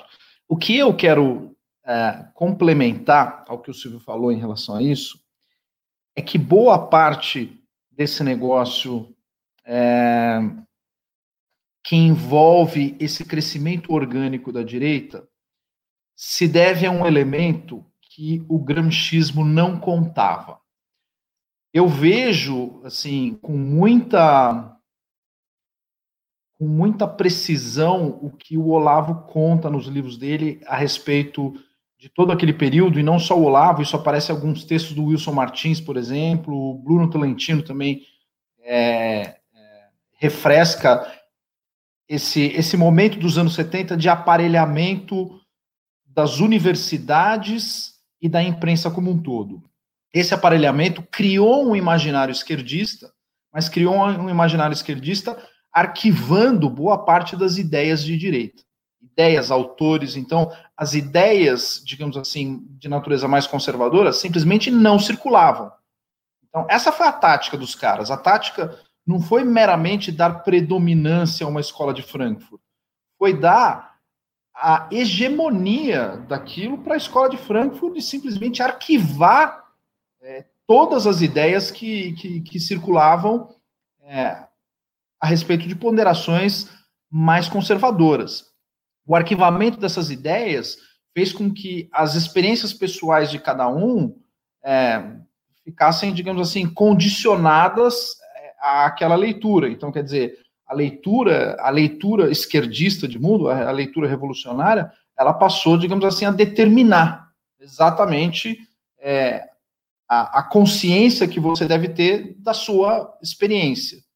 Né? Então, você tem uma experiência de vida e você interpreta ou compreende aquela experiência à luz da leitura dominante que te é passada. Você não consegue entender a si mesmo fora daquela situação é, tipicamente revolucionária. Né? Então você começa a aceitar certas coisas, você aceita casamento gay, você aceita, você, você passa a aceitar certas coisas dentro da sua própria experiência de vida, de família. Você fala, mas eu, eu não tenho isso na minha família, não é um negócio que me preocupa, não é um negócio que eu preciso ter atenção, mas você passa a ter atenção para aquilo e traz para dentro da sua experiência, porque a leitura dominante te obriga. O que, que o Olavo começa a fazer? Ele começa a desarquivar essas coisas. Ele tira do arquivo e, e joga no dia a dia de novo. Ele começa a colocar essa leitura para as pessoas. E algumas pessoas começam a reconectar com uma leitura, digamos assim, antirrevolucionária. É, até então, a técnica gramscista de colocar o Olavo no ostracismo e colocar os conservadores no, ostracismo, com todas as técnicas que eles têm, de ir lá e tratar com desdém, ou fazer piadinha, ou associar alguma coisa algo que pode ser aproveitado de maneira negativa, são técnicas, né, de, de narrativa, de discurso, deu certo até o período em que surge um negócio chamado internet. Aí com a internet, meu amigo, ó, a ideia começa a fluir de uma maneira plena, ela vai fluindo, ela vai fluindo, os freios vão ficando mais complicados, é muito mais difícil de você controlar, é, as pessoas elas começam a ficar expostas de uma maneira equitativa, né? E é aquilo que o Silvio falou. Pô, tô lendo um negócio aqui, mas eu não sei se é isso. Aí de repente o cara recebe um texto do Taiguara e fala: caralho, é isso aqui. Eu nem sei quem é esse cara, mas o que ele está falando eu conecto. E você começa a seguir, né? Você começa a falar, pô, isso aqui faz sentido para mim, isso não faz sentido. Então você volta a julgar as coisas pela sua é, característica essencial, você entra no mérito da discussão, né? Você para de se utilizar do argumento de autoridade. Então hoje é muito comum você chegar para uma molecada, eu fiz hoje o, o, o podcast do Ninguém Se Importa, é muito comum você chegar para um, um, jovem, é, e esses jovens que estão começando a entender as coisas pelo lado da coerência, né, fala, isso aqui faz sentido para mim, isso aqui não faz sentido. Não adianta você chegar para ele e citar Lucas. Eu nunca ouvi falar nesse cara. Ah, o que esse cara diz é isso, isso, isso, isso. Não, o que ele está me dizendo não faz sentido. Ele pode ser o Georg Lukács, pode ser quem for, porque o conteúdo do que esse cara fala não me faz sentido. Aí você pega um texto do Olavo e joga na mão desse cara, ele fala: Isso aqui faz sentido para mim. Então as pessoas, com a internet, passaram a julgar o mérito. E aí todos os mecanismos de controle, de repente, desabaram um efeito dominó violento. Hoje, 2019, como é que a gente está? A gente está na era do podcast, dos hangouts. Ninguém está vendo televisão uma hora dessa. Alguém vai perder tempo lá e ficar vendo programa de televisão direcionado que você liga e a televisão joga para você o que você quer, você tem a capacidade ampla de escolher, é, ilimitada e é, virtualmente gratuita, né? Você não tem mais aquela, aquela coisa. É, você até pode entrar em assinaturas, algumas coisas, pagar alguns serviços dos quais você se identifica, mas a sua capacidade de escolha é muito maior e o desarquivamento dessas ideias é, praticamente é, tornou a esquerda um, um, e principalmente essa esquerda mais identitária, né, é, alvo de chacota, alvo de piada. Então esse crescimento orgânico, além do conflito de gerações, ele tem também um elemento grande de tecnologia, né? Então a gente está falando de internet, do surgimento do Twitter, é, o, o o próprio Facebook foi importantíssimo, né, para o Olavo. Eu nunca tive Facebook, não sei nem qual é a cara dessa porcaria, mas enfim, é, foi importantíssimo para que o Olavo pudesse se posicionar, se tornar conhecido, atrair novos é, alunos e, enfim, conectar com pessoas, né, pessoas que, que, que se identificam com aquela ideia. E às vezes é gente que está ali no meio universitário por uma questão de falta de opção, né? O cara fala, pô, tô aqui, eu professor mandou ler esses textos aqui, eu vou ler, não sei se eu concordo. Vai cair na prova, vou ter que fazer trabalho, eu vou lá e reproduzo. Eu não sei se, enfim, se isso aqui faz sentido para mim. E aí, de repente, começa a aparecer é, gente como Olavo, que além de desarquivar um São Tomás de Aquino, né, ele começa a trazer, ele desarquivou um São Tomás de Aquino, desarquivou um Aristóteles e começa a trazer é, pensadores ilustrados, né? Eric Voegelin, Louis Lavelle, é, é, o próprio Roger Scruton, todo, toda essa, essa linha de pensadores é, conservadores começam a ser trazidos pelo Olavo, e aí os seus alunos também começam a entrar é, em contato com, com outras leituras e, e, trazer, as pessoas começam a trocar ideia, e elas começam a se conectar. E aí, o que é que você tem nesse movimento é, atualmente, Antônio? É, você tem a reorganização dessas experiências, né? Porque o que é essa direita? Essa direita é um mosaico de experiências. A esquerda não. A esquerda ela tem lá uma cartilha você tem que encaixar o seu modo de vida, você tem que desenvolver a sua experiência dentro da cartilha. Você é obrigado a desenvolver a sua experiência, entrar num coletivo, entrar em um sindicato e desenvolver tua experiência ali dentro. A direita não, ela simplesmente é um mosaico de experiências que fazem sentido e que você consegue conectar um com o outro.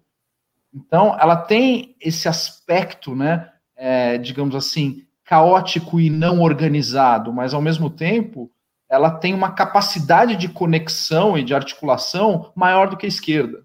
Porque a esquerda ela vai lá e é o, é o que o Silvio fez é, em relação à analogia do Machado, né, da Igreja do Diabo.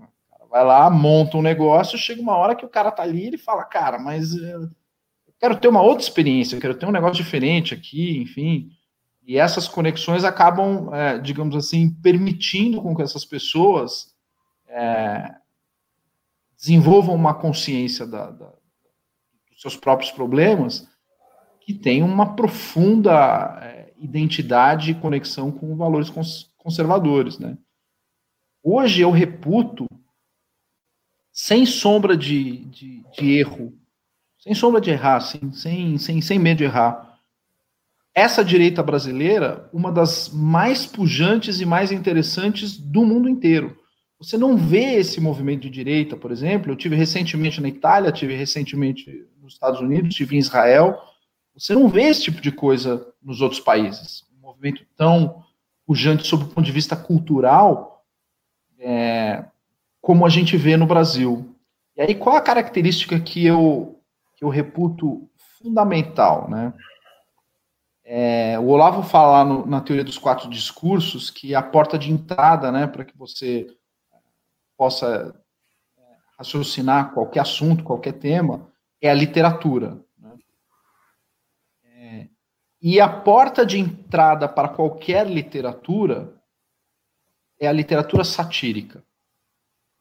Então, essa é a porta de entrada é, de, de todo o interesse vital uma pessoa, ela quando tem algum interesse, tem alguma questão, alguma dúvida, ela vai querer filosofar, ou ela vai querer se posicionar, digamos assim, ideologicamente, ela começa pelo seu imaginário. E a porta de entrada do imaginário é o riso. Né? É a capacidade que você tem, às vezes, de rir de si mesmo, de rir de uma determinada situação, de tirar um sarro, de brincar, de fazer uma troça, fazer uma piada. É, e a partir do riso é que você começa a desenvolver ferramentas muito preciosas de analogia, de metáfora, né, de comparação. Tudo isso começa na sátira, na capacidade que você tem de fazer uma piada. A base da piada, aliás, o, o grande especialista nesse assunto é o Paulo Briguet, que teve aqui no último é, no último Hangout. O Paulo Briguet é especialista em trocadilhos. O trocadilho. Trocadalho. É, o, é o mestre do trocadilho. Então, a, a entrada para esse imaginário é exatamente é, a pequena piada, o trocadilho, etc. A partir disso, a pessoa passa a ter interesse pela língua, pela palavra, pelo raciocínio, ela começa a sofisticada, aí ela vai para o épico, e ela começa a tentar visualizar um mundo mais complexo, aí, enfim, ela já está preparada para ler um crime e castigo, e aí, depois, quando o cara lê um crime e castigo, é um pulinho, né? Para o cara ir para a filosofia, para a retórica, que é o próximo passo, depois para a dialética, até chegar num discurso analítico mais complexo, na lógica mesmo, e poder encarar qualquer debate é, possível na vida, né? Então, o que é que acaba acontecendo? O pessoal acaba sendo exposto a esse tipo de coisa, eles entram, né? Acabam entrando pela sátira, pela comédia, pelo riso, é o, é o, é o Joaquim Teixeira, né? Joaquim Teixeira é o grande, assim, mola propulsora é, de, de, um movimento cultural mesmo e legítimo de direita no Brasil. De onde vem a genialidade do Olavo? Exatamente daquilo que a esquerda se irrita com ele. As piadinhas, os apelidos. O que, são os apelidos? É um trocadilho. Os palavrões são profundamente é, valiosos, né? Os palavrões, eles têm ali a sua é, característica de, de, de, de se aproximar é, do seu interlocutor. O interlocutor, quando ouve o Olavo falando alguns palavrões, ele imediatamente ri.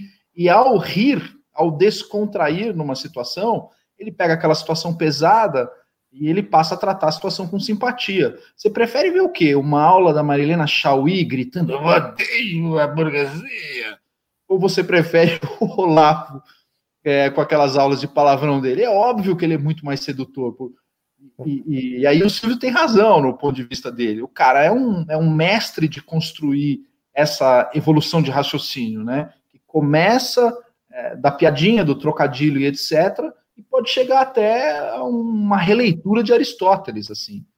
E isso é uma coisa que é, do lado da esquerda não existe. Não existe nenhum pensador com essa capacidade é, digamos assim, de, de, de, visão de mundo. Então, é um, eu vejo hoje, assim, uma guerra até desproporcional. O Olavo sozinho, com essa rapa toda junta, é desproporcional a guerra.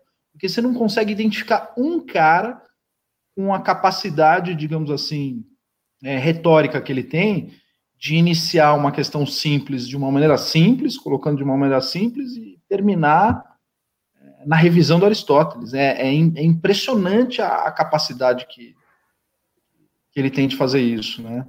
E aí, por conta dessa capacidade, ele foi formando vários alunos com, com essa capacidade. E isso está é, não só, digamos assim, incrementando organicamente essa, essa direita, que está ficando robusta do ponto de vista cultural, ela está produzindo cultura. Os caras produzem música, produzem é, piada, fazem teatro, fazem, fazem um monte de coisa muito interessante no dia de hoje, fazem filmes, documentários que estão acontecendo no dia a dia e a esquerda está perdendo a mão completamente, cara. Está perdendo a mão completamente. Então, eu calculo aí que em uns 10 anos a coisa já vai ter é, virado consideravelmente. Como eu tenho visto essa nova direita, viu? E, e vejo o Brasil como um, um país de proa aí na, na, na, formação dessa, dessa nova cultura, sabe? Um país que vai vai servir de case para muitos outros países. Muitos outros países têm prestado bastante atenção no que a gente tem feito aqui. Olha só, por causa dessa por toda a importância do professor Olavo, toda a contribuição dele, o anti-olavismo não é uma coisa recente, né? A gente tem é, aquela famosa frase do Milton, Milton Temer, né? Do Olavo Carvalho não se fala, isso ainda na década de, de 90, é, final da década de 90. Hoje, o anti-olavismo ele está muito presente na esquerda, mas eu queria, eu queria colocar um negócio interessante aqui. Existe, parece que, um, certo olavismo, talvez numa certa direita também. Por que, que acontece isso? O anti-olavismo? Qual é o motivo disso? Por favor, Silvio.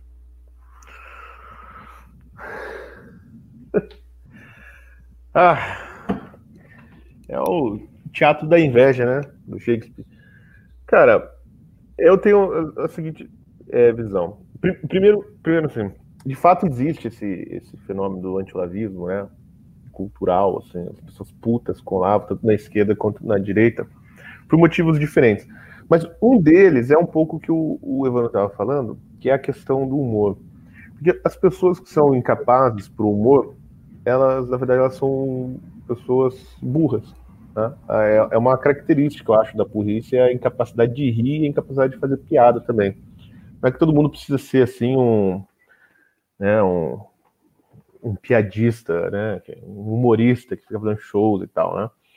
Mas a capacidade de ver a graça é, em certas situações, em certas expressões e tal, isso é um sinal da inteligência. E por que, que é assim? Porque o humor, em geral, ele trabalha com, com assim, dois ou mais níveis de significado ao mesmo tempo, né? Que é a famosa ambiguidade. Né? E, e, compreender essas várias camadas de significado ao mesmo tempo com que a piada normalmente brinca, né? Com essas camadas, é, é uma atividade muito complexa para a mente humana, principalmente para o nosso cérebro, porque o nosso cérebro tende a, a, a, sempre a pegar uma linha de desenvolvimento. Né? Por, por, exemplo, você pode ver na música, você pega uma, uma sinfonia qualquer, né?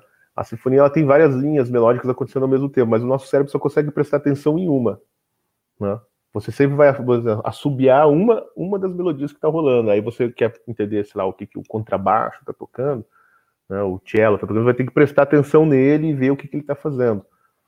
Né? E, então o nosso cérebro tem uma, uma certa dificuldade para lidar com, com, com esse tipo de coisa, e, e o humor é isso. Né? O humor é esse jogo com, com as ambiguidades. E o Olavo tem um dom né, para isso impressionante, né? Quer dizer, para duas coisas que sempre fazem isso, que é para dialética e para o humor. E, e, isso deixa as pessoas possessas, porque o Olavo ele consegue é, expor com uma clareza. Tem um, tem um texto dele que para mim é exemplar, que chama Ideias Vegetais, que está no Imbecil Coletivo 1. Né?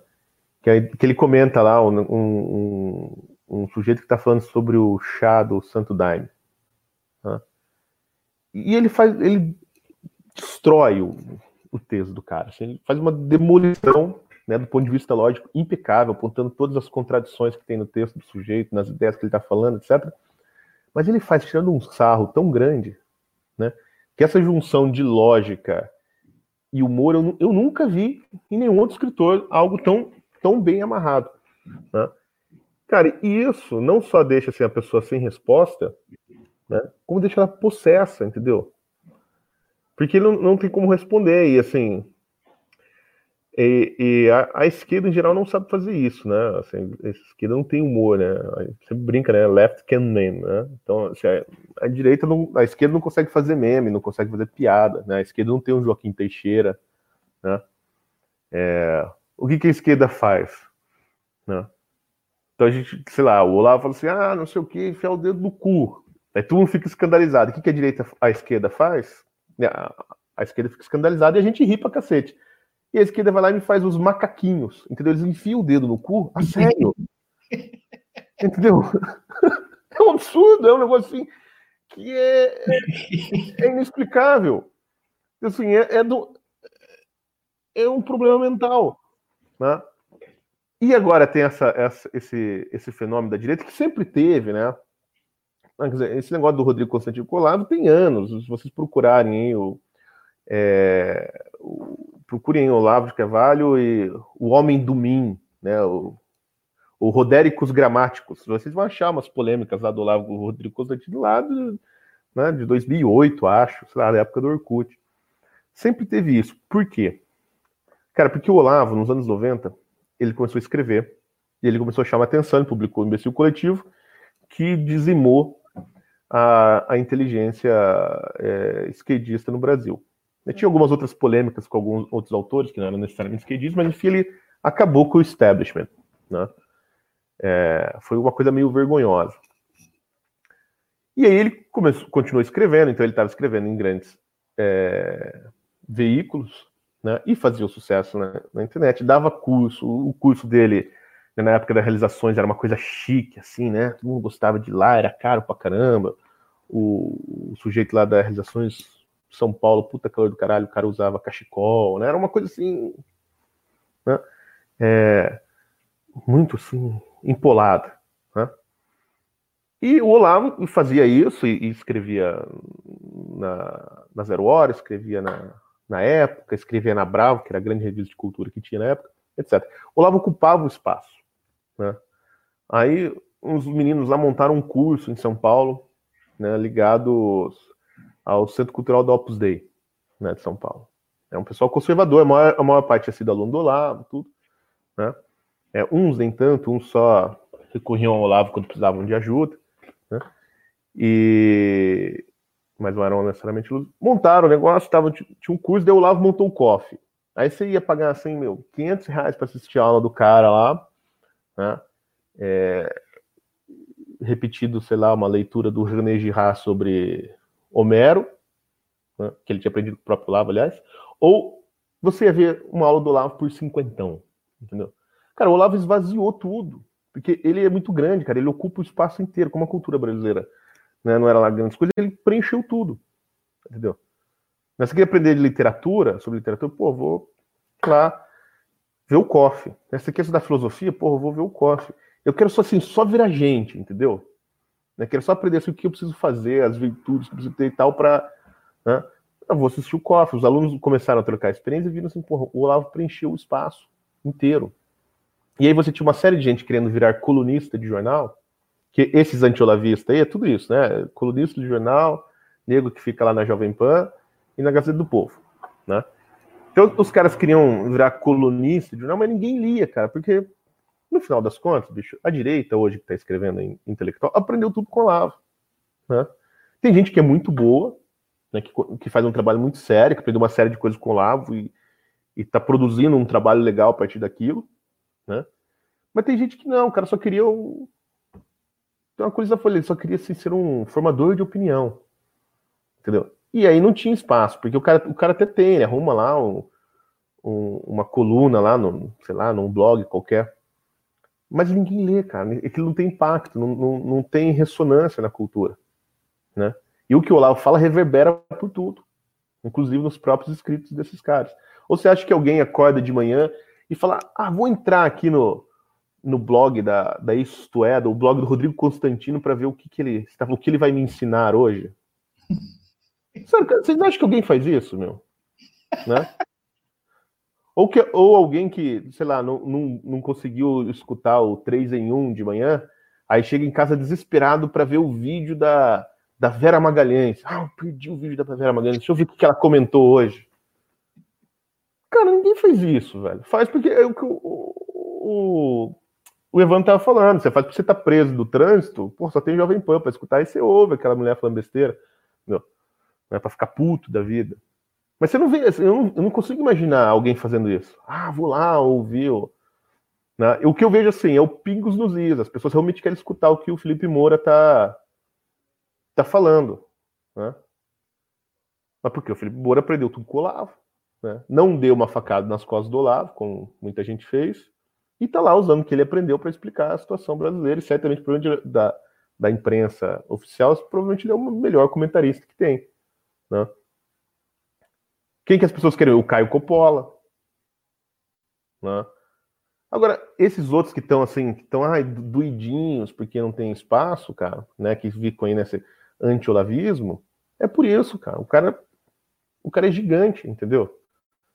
Aí o cara vai lá e publica um livro, ah, a imaginação totalitária. Ninguém lê aquela merda. Aí o Olavo publica um livro que, né, que foi publicado em 1994, cara, e é reeditado agora, né? E vende 300 mil exemplares. Porra, nego fica puto. Por mais que os caras façam, ninguém os ouve. Eles, eles não influenciam ninguém, não tem cartaz lá na, na, na Avenida Paulista, entendeu? Falando Joel Pinheiro está certo, tem razão. né? Ninguém ouve esses caras. E aí nego fica puto. Só que aí, cara, tem um fenômeno que eu acho muito legal. Assim, que tem os caras que de fato são ouvidos, né? E que as pessoas estão prestando atenção e que, vamos dizer assim, são frutos, vamos dizer, do olavismo cultural. Por exemplo, assim, eu quero é, né, estudar liter, literatura, crítica literária, o que, que eu vou fazer, cara? Porra, eu vou lá no, no site do, do Gurgel, né, vou pegar os textos que ele publica no Rascunho, vou ler, né, vou lá no, no Paulo Cantarelli, né, que tem o... Como que é o nome do... Ele tem até um, um podcast, Entender Ficção. Não, vou lá, ver o que esse cara tá falando, que o cara, meu, é foda pra caralho. Você não viu o nome dele rolando por aí, né? É super discreto. Acho que tem um grupo lá no, no Instagram que ele Instagram não, Telegram que ele dá umas aulas assim, né, sobre literatura. Como esses caras, ninguém quer saber de literatura porque literatura né, não vem de jornal, então esse pessoal conservador aí, a direita da exatosfera, não presta atenção nisso, não quer, não... Teve um lá, né, o Martin Vasco escreveu o livro dele sobre literatura, teve repercussão zero, assim, as, as únicas críticas que tiveram ao livro foram críticas negativas, né, chamei de professor de português corrigindo o livro, e não teve efeito nenhum. Né? E aí você vê esse pessoal né, é, trabalhando, escrevendo, por exemplo, você quer, é, eu quero entender o que está se passando no STF, né, porque eu não entendo porra nenhuma de direito, vou ler os textos do, do, Evandro lá no Twitter, vou ler os textos da Ludmilla. Né? Então tem gente, mas o que, que essas pessoas estão preocupadas, cara? De fato, com compreender um problema e explicá-la para as outras pessoas. Né? Ou formá-las, né? como é o caso do Gurgel, como é o caso do, do Cantarelli que estava falando, né? e outros que tem por aí. Agora, quando o cara entra na vibe assim, de ser um guia das massas, velho, aí ele se fudeu, porque ele vai ter que brigar com o Olavo, e o Olavo é um gigante. Né? E aí ele fica puto, porque ele não aceita, assim, as pessoas não aceitam isso, cara. É, o, é é uma besteira. E surge esse, esse fenômeno do isentão. Agora, e do antilavismo. Hoje, isso é pior porque tem a questão política, que a mídia criou uma, uma, uma narrativa totalmente ilusória e mentirosa de que o Olavo é o guru do Bolsonaro. Né? Cara, a verdade é que o Bolsonaro não escuta ninguém. Ele não escuta ninguém. O Bolsonaro ele ouve todo mundo, daí ele tira uma ideia louca da cabeça dele e faz algo inesperado. Né? Ele pede a opinião de muitas pessoas, né? Mas ninguém sabe o que ele vai fazer. Até agora, o que é o PGR? Ninguém sabe. Né? Tá todo mundo na expectativa. Não sei se foi anunciado hoje, mas até ontem, pelo menos, ninguém sabia. Né? E aí acontece, cara, criar essa narrativa, as pessoas querem ter influência no governo. Por exemplo, tem um, um economista liberal aí, assim, que é um dos, dos mais ativos anti-olavistas, né? Que até comemorou, né, que agora nós estamos no governo, quando o Bolsonaro montou o ministério que ficou lá em Brasília durante a transição, eu sei porque eu estava lá, e o cara ficou beirando lá a equipe do Paulo Guedes para ver se seria chamado, entendeu? Para compor nessa gloriosa equipe do Ministério da Economia que agora vai privatizar o Correio. Né? E, cara, obviamente o sujeito não foi. Aí o que, que ele foi fazer, cara? Ele foi xingar o Olavo lá no blog dele. Né? Daí agora ele ganhou um, um programinha lá na, na Jovem Pan, acho que já tem uma coluna na, na Gazeta do Povo. Entendeu? Por quê? Porque, cara, o Bolsonaro colocou lá os Olavetes, né?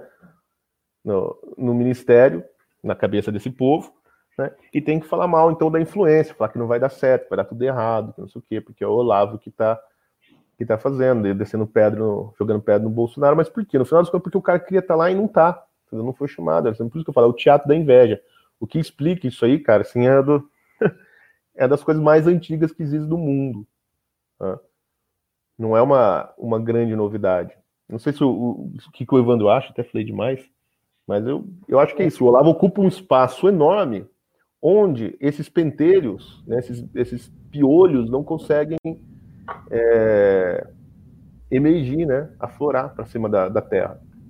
É, eu, eu acho, acho a tua, tua visão do todo perfeita, né? eu só faço uma, uma pequena divisão aí. É, o, o anti-olavismo esquerdista, então vamos, vamos pensar lá, o anti-olavismo é, dos, dos alunos e admiradores da Marilena Chauí é de natureza diferente desse neo-anti-olavismo ah. Dos ressentidos. São é, porque, dois... o Olavo, porque o Olavo fodeu com o esquema deles. É por isso é. que é um ódio, né? não é inveja. O, o, o anti-olavismo, por exemplo, de uma Marilena Chauí é um anti-olavismo essencial. Ela está realmente é, divergindo na essência do que Sim. o Olavo fala. Ela está num outro espectro e ela está militando é, conscientemente contra as ideias que o Olavo fala e ela tem consciência é, do extremo perigo que é, é para ela é, as ponderações que o Olavo fala a respeito de, é, de, boa parte das cretinices que ela, que ela divulga. Né? Então, esse anti-olavismo da esquerda, por, portanto, o anti-olavismo de um. Não vou falar de um anti-olavismo de um Haddad ou de um Boulos, porque não está no mesmo nível intelectual uhum. é, de, de, de, uma Marilena Chauí, por exemplo. Talvez até esteja, né? No caso da Marilena, talvez até esteja. É, mas é, de um Renato Janini. O Renato Janini já está num nível intelectual um pouquinho é, mais elevado que essa turma, portanto, o anti-olavismo dele é um anti-olavismo de essência. Então ele discorda essencialmente e ele sabe que o Olavo atrapalha pra cacete essa ocupação que eles fazem de universidade. O Olavo traz é, textos que são inconvenientes para o discurso dos caras de sala de aula. Isso é uma coisa. Outra coisa, essa turminha nova do Chegamos no Governo, que ficou rescindida, ficou ressentida e, digamos assim, tiraram tiraram a, a, a, a, a rodinha da bicicleta antes que o cara conseguisse pedalar em duas rodas. cara, deu um pedalada aí, dois quarteirão, cai na bicicleta, cai da bicicleta. E o que eu vejo, assim, desse anti-olavismo é uma puta de uma profunda preguiça. Todos esses alunos que é, reclamam profundamente, ah, mas o Olavo fala muito palavrão, ai, o Olavo isso, tá, tá, tá, tá. Se você for ver, é isso que o Silvio falou, cara. É um bando de leitor de, de, de, de summary da Amazon. É um bando de leitor de orelha de livro, cara. É um bando de preguiçoso, cara. E esse pessoal mais preguiçoso, e o que me leva a, a identificar na causa da construção desse neo-anti-olavismo, é, além da inveja, a preguiça. É um bando de preguiça, é um bando de coçador de saco, cara, que tem preguiça de fazer o que ele faz, cara. De ir lá, escarafunchar aquele bando de livro. Os caras têm preguiça de ler Marx, cara. Os caras têm preguiça de ir lá e ler o que o Leandro Carnal está escrevendo, ou o que, eventualmente, o Vladimir Safatli está escrevendo. Os caras acham que eu não leio a coluna do, do Vladimir Safatli? É óbvio que eu leio. Os caras acham que eu não leio o 247? É óbvio que eu leio o 247. Eu preciso saber o que esses caras estão falando. Onde é que o pensamento dos caras está se ancorando. E aí o que, que acontece? Você tem algumas pessoas que são de fato. É, têm até uma certa inteligência, mas são preguiçosos. Os piores são os caras que não têm inteligência e são preguiçosos. E ainda fuma maconha, e aí não dá, né? O cara é preguiçoso, é meio burro, fuma maconha, não tem, não tem como vencer na vida. E você tem nesse grupo aquele grupinho que, que é esforçado. São pessoas esforçadas nesse, nesse, nesse meio de campo, né? Então, são pessoas que têm um certo ressentimento, são pessoas ressentidas, é, mas ao mesmo tempo você vê, o cara teve uma leitura ou outra, mas aquilo que é, um professor meu contava, esse aí é aquele filho cara vai ler, a leitura bate e escorre na cara, assim, não entra na cabeça a leitura, escorre pelo olho, escorre pela orelha a leitura. Também, dentro desse grupo, você tem um pessoal que eu não posso dizer que são pessoas preguiçosas. Elas são meramente incapazes, têm uma dificuldade de leitura. Não chega a ser o, o analfabeto funcional, né, que o Olavo fala, é um pouquinho acima, o cara é alfabetizado, mas é uma capacidade, uma incapacidade de compreensão e de articulação de certas coisas, saber como conectar uma ideia a outra e tal. Então, é, esse grupinho aí é um grupinho limitado que eu acho que tentou bater asas antes do tempo, não tem capacidade intelectual para isso, e aí mistura um pouquinho de inveja é, e, com, com, um pouquinho de, digamos assim, é, de incapacidade mesmo, né? Enfim, são caras que, que, que, que são limitados na hora de construir uma análise. E aí sai aquelas desgraças lá, né, do, do, do concorrente, né, Silvio? O concorrente é o típico, cara. O, o, dono da outra editora lá. É, o cara é o típico, porque o, o, que, o que é que ele tem ali?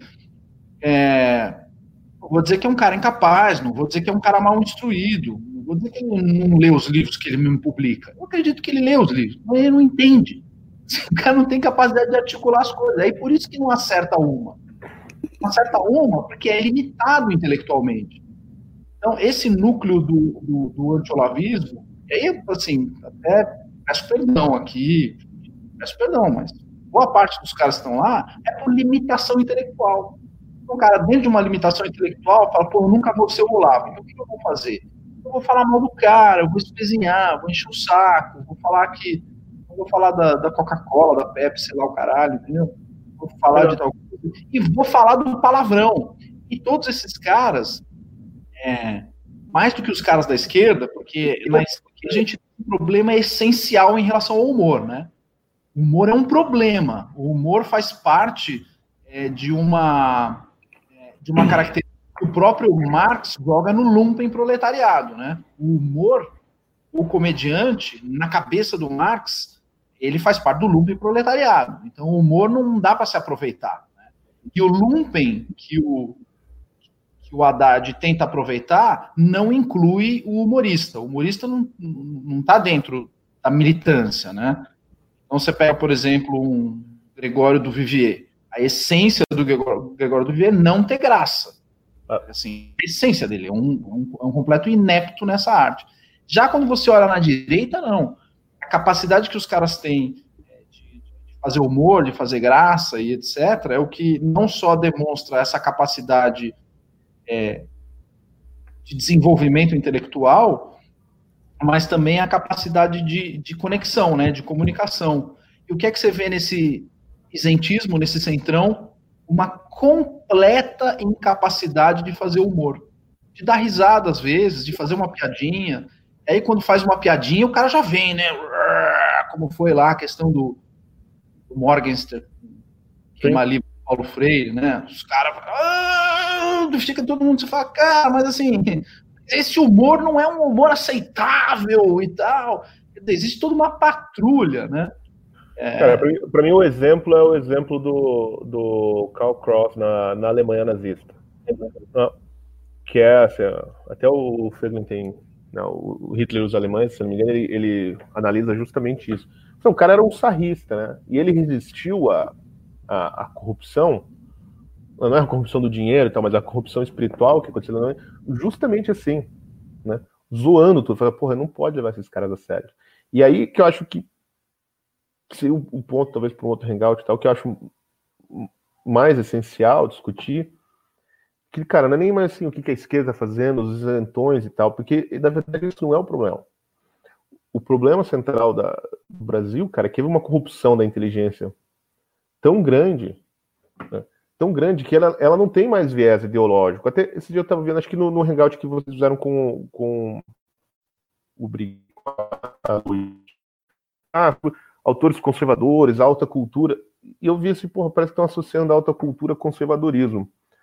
Mas isso não deve ser feito, porque hoje as pessoas que falam, tem muita gente que fala em nome do conservadorismo no Brasil, são profundamente incultas. Elas podem ser até muito eruditas, né, que é o caso do, do, do editor trans, é, estrambelhado lá que estava falando. É muita erudição. Mas a cultura é aquilo que fica, entendeu? É aquilo que forma, que é. Que... É a capacidade de articular aquilo que você aprendeu, né? Exatamente, aquilo que fica no fundo da sua alma. Tá? E é, de alguma maneira aquilo entra na sua. Não na sua visão de mundo, na sua musculatura. Tá? E, e as pessoas são, são muito incultas. Né? Então, assim, o... porque a cultura, cara, a alta cultura, ela, ela de fato ela não tem viés ideológico. Né? Pô, você vai deixar de ler o, o porque ele era um grande filho da puta? Né?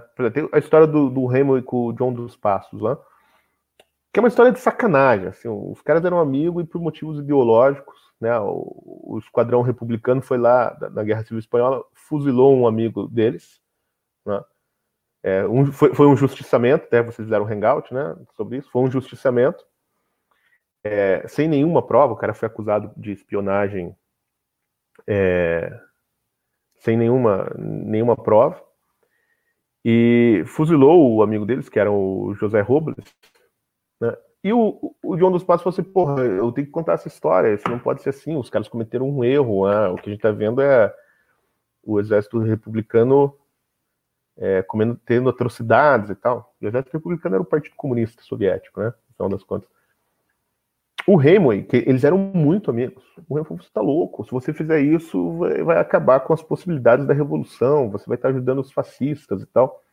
E aí o Hemingway começou falar mal do John dos Passos, e o John dos Passos foi tão caluniado que ele teve que fugir da, da Espanha. E, e ele estava lutando do lado dos republicanos, hein, John dos Passos. Ele teve que fugir da Espanha, porque senão os Estados iam matá-lo. Mas agora sim. Só que quando você lê é, o velho Maca, porra, é um livro de chorar, o cara é um gênio. Aí vai deixar de ler isso porque o cara é um vagabundo, filho da puta. Então, assim, ele tá num, num, outro patamar. Né? É diferente, por exemplo, do José Saramago, que só existe porque existe o Partido Comunista. Ele não tem, pelo menos na minha visão, não tem valor literário nenhum ali, é só propaganda a fama dele. Então não perca tempo. Mas, pô, um Hemingway, né? ou, ou sei lá, você vai deixar de ler um, um Álvaro Lins, que é um crítico literário brasileiro, porque puta crítico literário brasileiro, porque o cara é do Partido Comunista. Cara tá muito acima, o comunismo não entra na crítica literária, ele não faz parte assim do, do universo mental do sujeito. Né? Então, assim, a autocultura ela tem isso, e ela ajuda, cara, você a não cair nessa corrupção. E aí o humor tem um papel essencial, sobretudo os palavrões do Olavo, né, que é o seguinte, isso é uma explicação do que o próprio Olavo dá, uma vez a gente conversando sobre isso, ele falou o seguinte, né, os meus palavrões, cara, não é assim que eu sou um cara desbocado, né, sem educação, tosco, os palavrões, né, como o Olavo já deve ter percebido, ele mesmo fala, assim, a escrita dele é uma escrita barroca, né, ele pega elementos os mais diversos possíveis e enfia numa, numa, numa construção é, bastante complexa. Né?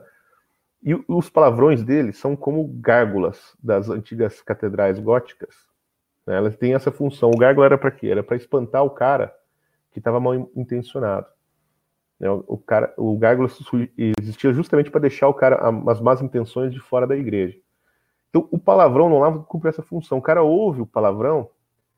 Se o cara é burro né? Ou tá mal intencionado, ele tá lá posando, de bom moço, de santinho, ou seja, ele foi corrompido já pelo mundo, no sentido bíblico.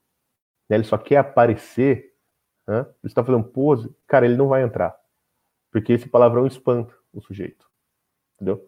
Então você pega assim, esses caras né, limpinhos, né, a direita limpinha, ouve o palavrão, fala, porra, não dá, esse cara aí é muito feio, né? Não combina com a minha gravata borboleta, né? Já pensou, eu tô lá num evento do Russell Kirk Institute e depois alguém solta lá um é, filha da puta, um vai tomar no cu, vai pegar muito mal. Então, esses caras que estão muito, muito apegados né, a, a sua autoimagem, o que as pessoas vão achar, etc., eles estão fora, cara. Eles não entram. Né?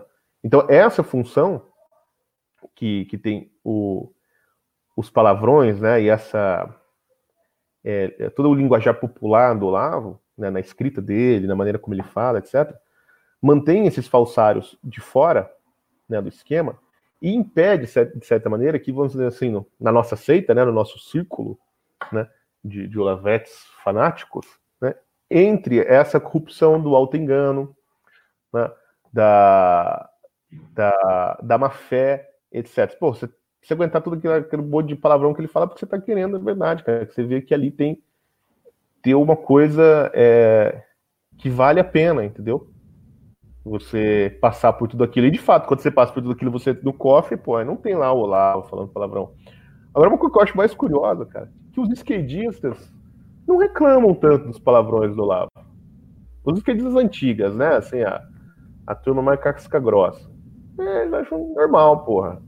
Né? É assim que homens falam. É, o... da nova direita, né? Uma partinha da nova direita e fica tudo escandalizado. É, a, a, a, divergência que a gente identifica na, na, na, na esquerda, esquerda mais tradicional, que é o que eu chamo de esquerda de paletó e gravata, né? Aquela esquerda mais Luiz Carlos Prestes, tal, esquerda partidão, esquerda intelectual. Sim é uma divergência de essência mesmo. Sim, é, não, isso aí você está completamente com a razão, cara. É bem isso mesmo. E, essa, e essa, esse neo-anti-olavismo é uma divergência é de frescura. É, é, uma divergência de forma, é uma divergência de, de abordagem. Aí tem toda uma associação com o neoprogressismo, um puta de um careta chamado Mark Lilla. É... Cara, Mark Lilla, velho, Olha, olha o que eu vou te falar. Se já não aconteceu, o Mark Lilla vai virar assim, o maior autor do conservadorismo brasileiro. Esses conservadores aí da editora Record, da Jovem Pan, etc., essa galera assim vão todas é, comer na mão do Mark Lilla, vão todos virar leitores fanáticos. Se é que isso já não aconteceu. Né? Esse cara é um, um boost, um rolão, né? é um sujeito burro pra cacete, pelo menos na minha opinião. Eu não sei porque todo mundo adora. Exato. E é um puta de um esquerdista enrustido. É, mas o cara, é, o cara é chique, entendeu?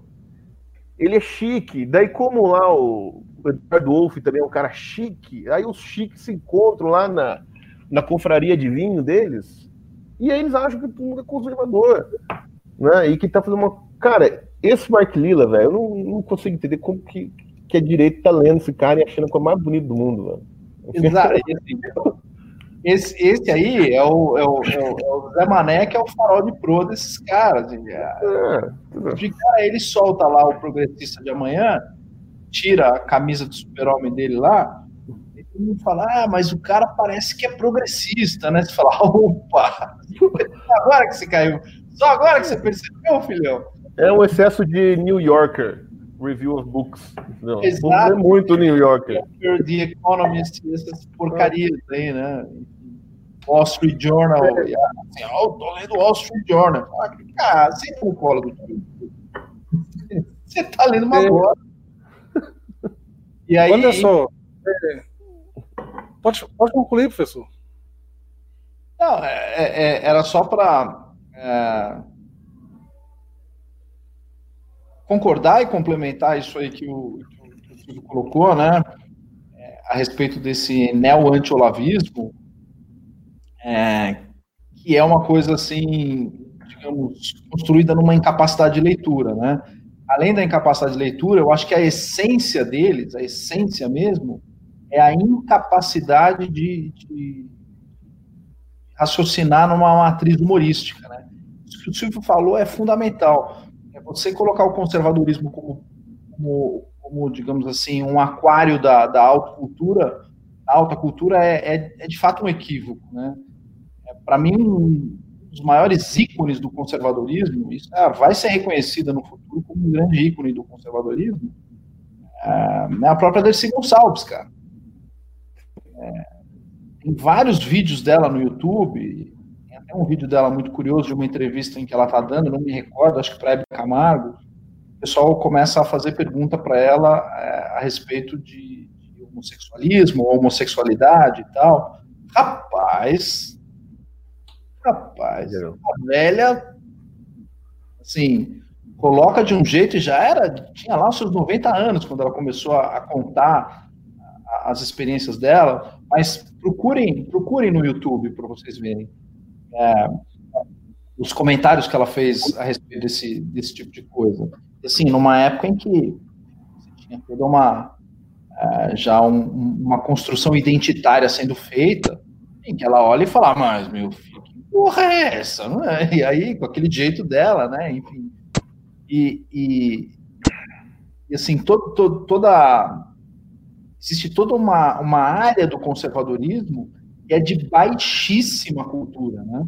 Você pega, por exemplo, é, Juvenal, Catulo, Calímaco, né? são autores é, da, da, da Roma pós-clássica, assim como Calímaco grego pré-clássico e etc., os autores da Priapéia grega, da Priapéia latina. Assim, é poesia de baixíssimo extrato. E mesmo sendo poesia de baixíssimo extrato, tem um altíssimo alcance e o Juvenal principalmente, né? O Juvenal é um Priapéia autor... é um nome muito bom, né, aliás. É, não, existe uma linha da, da, da sátira que é chamada a Priapéia latina e hum. a Priapéia grega é, que, enfim, depois procurem no dicionário aí, não vou falar aqui no legal, que é o Silvio já deu risada. enfim, é a chamada poesia da Priapéia. Que vocês podem imaginar o grau de, de, de, bobagem que esses caras falam nesse tipo de poesia.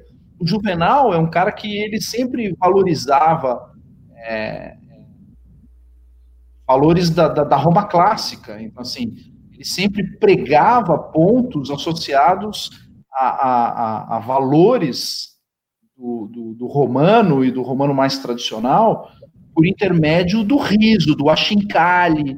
Então, ao tirar sarro de um, de um covarde, de um cara que abandona o escudo é, antes de ir para a guerra, e ele tem poesias que ele, ele aborda, tanto o Catulo quanto o Juvenal fazem isso, de, de abordar e achincalhar é, digamos assim, o, o covarde, a contrário senso, o que é que ele está fazendo? Quando você ri do covarde, ao mesmo tempo, você começa a incutir o valor da coragem dentro de você. Sim. Tinha uma maneira diferente do que Virgílio fazia, né? Virgílio ia lá, ele colocava a coragem como a sua, é, o, o, seu principal mote. Já o Juvenal, o que, que ele fazia? Na baixa cultura, falando palavrão, alé, enfim. E ele vai tirando sarro, é, digamos assim, da, da covardia do soldado que abandona o, abandona o escudo, abandona a guerra e etc. Então, ao tirar sarro da covardia, ele consegue incutir na cabeça do, do romano médio o valor da, da, da, da, coragem, assim por diante. Então, eu concordo, assim, com, com, com, com o que você está falando, de que não dá para a gente colocar o conservadorismo dentro de um aquário da alta cultura. E qual que é digamos assim, a grande virtude do Olavo é que ele, ele consegue ser Juvenal e Virgílio ao mesmo tempo, cara. Ele consegue tirar sarro e na mesma, mesmo hangout, ou às vezes numa mesma oportunidade, ele engata uma piada, tira um sarro, esculacha alguém, mostra o sutiã pro Reinaldo Azevedo, e aí ele guarda o sutiã e encara um negócio seríssimo, cara assim, um raciocínio complexo de analogia, de análise, ele termina e saca o sutiã pro, pro, pro, pro Reinaldo Azevedo. Então, você fala, cara, ele consegue ser os dois ao mesmo tempo. Ele é muito complexo. É muito difícil de você ter um autor com a complexidade do Olavo. Se você olhar o Roger Scruton, por exemplo, o Roger Scruton é um cara que faz eventualmente alguma algum humor londrino eventual mas ele não se utiliza daquilo como técnica de persuasão. Não. O Olavo não, ele tem isso no seu arsenal de, de, de persuasão, e é impressionante. E essa turminha, digamos assim, do centro, é onde o cara, ele não, ele não passa desse mataburro. O cara não consegue nem chegar no raciocínio dialético, porque no imaginário o cara já para. Ele já para no imaginário no imaginário satírico. Ele para no palavrão, na piadinha, no trocadilho, no apelido, o cara já se melindra ali, né? É, então, olha só. Pode falar, Silvio. Não, você tá querendo falar, a gente tá te cortando, hein, que a gente vai ficar conversando. Não, não, não, não. Pode ficar à é, vontade. tem, tem, dois pontos sobre tudo isso que a gente conversou, né? O primeiro que eu queria dizer assim, que, cara, como eu, eu trabalho né, com o Olavo já há 13 anos, né? Então, todo esse negócio de direita, assim, realmente é interessante. Porra, evidentemente, o Brasil precisava de um governo de direita, a gente precisa mudar, tem que ter uma direita, né, que está surgindo, ela ainda precisa criar pelo menos uma linguagem, né, comum. É... Mas o que eu acho, cara, assim, que eu concordo muito com o Lázaro, assim, de fato, esse não é o problema. O problema, de fato, ele é cultural, né. E, e acho que chegou o momento agora, eu lembro, acho que num hangout com, com o Evandro, o Flávio Morgan falou um negócio assim, você é, é, quem que leu Shakespeare desde 2013 até hoje estava no mundo da lua, né? Ô Silvio, Oi. Te interromper é só porque, assim, tem muitas perguntas e a única que eu vou, eu vou colocar aqui tem a ver com o que você está falando. Ah, então manda a pergunta aí. A, a Elane está perguntando aqui, para os convidados, o que é mais importante, é, onde é mais importante avançar, a direita avançar? Na literatura ou na mídia? Aí eu acho que tem a ver com o que você já está falando aí. Então, cara, esqueça a mídia. A mídia acabou. A mídia é um negócio do século XIX, né? É, e na literatura, mas assim, cara, não avançar como assim, a direita avança para o literatura, o que isso quer dizer, cara? Que as pessoas vão escrever um, uns panfletos é, literários, fazer propaganda, sei lá, do Mises, né, do... Entendeu? A gente vai cometer o mesmo erro que, que a esquerda cometeu, né, matando a literatura brasileira no, no, no altar da, da ideologia. Então, não, porque assim, a cultura ela não, ela não tem lado. Assim, é óbvio, tem grandes autores é, que são conservadores, autores esquerdistas, etc., que são bons, né, grandes artistas. Mas chegou um momento que agora a gente tem que parar e pensar assim, porra, não é um governo de direita que vai resolver o problema do Brasil. É uma cultura. E não tem como ter um movimento direitista é, de cultura sem, cultural sem fazer uma, uma grande merda, eu acho. O que as pessoas precisam, assim, elas precisam retomar, é, é, encarar em si, o, de fato, o valor da, é, da educação e da cultura. Né? Como eu sou um cara assim, que sou apaixonado por literatura, eu acho que a alta cultura é literatura. Né? O resto, mais ou menos, mas a alta cultura, para mim, é literatura. Né? Então, assim, entrar nessa tradição, mas não assim, ah, vou ler os autores da direita, ou ficar procurando direitismo, né? Coisas que, que, que isso é um mal, eu vejo assim, muito nesse pessoal que fica falando de educação do imaginário e tal, não sei o quê. É, eles, eles leem os livros é, procurando elementos que, que construam uma cosmovisão conservadora, o direitista. Entendeu? é, não entram na obra de arte, eles não, não entendem o, o, universo que foi criado por aquele autor, eles ficam pegando elementos né, que justificam uma narrativa. Né, e aí você vai colocando gente dentro da sua tradição ali ideológica, né, de uma maneira meio, como fala, assim, de, de trás para frente, né? Então, assim, o que eu acho, meu, o conselho que eu dou para as pessoas é, meu, vamos estudar. Se você tem uma vocação, assim, para a vida intelectual, saia um pouco da, do debate público, assim, das notícias, né, da, da, da política, cara, e retorne para para as coisas que te dão que dão valores que te reorientam na vida. O professor Olavo fala isso, né? O cara ficar tratando a literatura, a arte, o livro, a obra como objeto de estudo, né? E não pois é. aprofundar é. naquilo, né? Olha, tem uma coisa que o Olavo fala no, no no ensaio dele, Os Mais Excluídos dos Excluídos, está no Futuro do Pensamento Brasileiro, e tem no site dele também na internet. Ele fala uma coisa, assim, ó, coisa mais idiota que você pode fazer é você querer interpretar, sei lá, Aristóteles, Platão, ou, ou sei lá, Homero, Dante, etc., né, à luz dos seus estudos atuais, né, dos dias de hoje. Então, a coisa mais inteligente que você pode fazer é deixar esses autores mortos te julgar. Né? Você submeteu o julgamento de um Aristóteles, o julgamento de um Platão, né? ao julgamento de um Juvenal. Né? Se pegar um, um Rabelais, eu estava conversando sobre o Rabelais com, com o Evandro, deixar, eu falei assim, que zoeira esse cara ia fazer comigo? Né? Onde eu estou aqui sendo um idiota, assim, sendo motivo de piada? Você se submeteu ao julgamento desses, desses caras, assim, a, a esses grandes autores, grandes valores que criaram a, a cultura que vale a pena você ter, cara. Né? Então, a gente vive num mundo cheio de distrações, então tá tudo lá debatendo se o. É, onde que o, o Tarcísio vai asfaltar agora, né? É, qual, qual trecho, de qual rua que ele vai meter asfalto por cima. Cara, aí tudo bem, mas esse problema, na verdade, a gente já resolveu. Então, eu acho que tem uma parte da, do, desse movimento conservador que deveria voltar, sabe, dar um passo para trás e fala, porra, agora meu, a gente precisa voltar a falar de música, de literatura, mas sem, sem essa coisa brega, cara, que a direita tem, de transformar tudo em política. Entendeu? Né? Ou, porque também essas pessoas são mal, mal, formadas, ou pegar assim, coisas lá que o Olavo fala e transformar aquilo num, numa espécie de uma, um, um dogma, né? Então, assim, né, lá da teoria dos quadros discursos, ah, então tem que ler literatura para formar meu imaginário. E o cara fica naquela, agora tô formando um imaginário, né? Vou. Cara, não, você não lê para formar o imaginário, cara. Você lê porque. Né? Primeiro porque é gostoso. É, legal, é, porque é divertido. Que né? bom. Se você não pode instrumentalizar a sua cultura, porque daí, daí ela já não é mais uma cultura.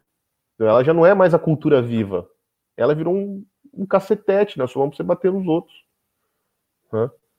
Eu lembro, eu lembro teve uma cena bizarra em 2013, né? Que para mim ele, ele colocou uma barreira, assim, porra, é, a gente tem que ver para onde vai andar. Que era, um, era uma treta, assim, tinha a polícia no meio, daí tinha uns skatistas de um lado, uns conservadores do outro, aí tinha um cara, assim, de roupa, com roupa de militar, né, e ele tava com, com o livro do Olavo na mão, né, o idiota, e ele, assim, em cima da, da, da barreira de policial, gritando com o cara do outro lado, o skatista, assim, bradando o livro, porque eu tenho cultura, você não tem, eu tenho cultura, você. Cara, aquilo foi tão chocante para mim, cara. Eu cara, que, que porra é essa? Né?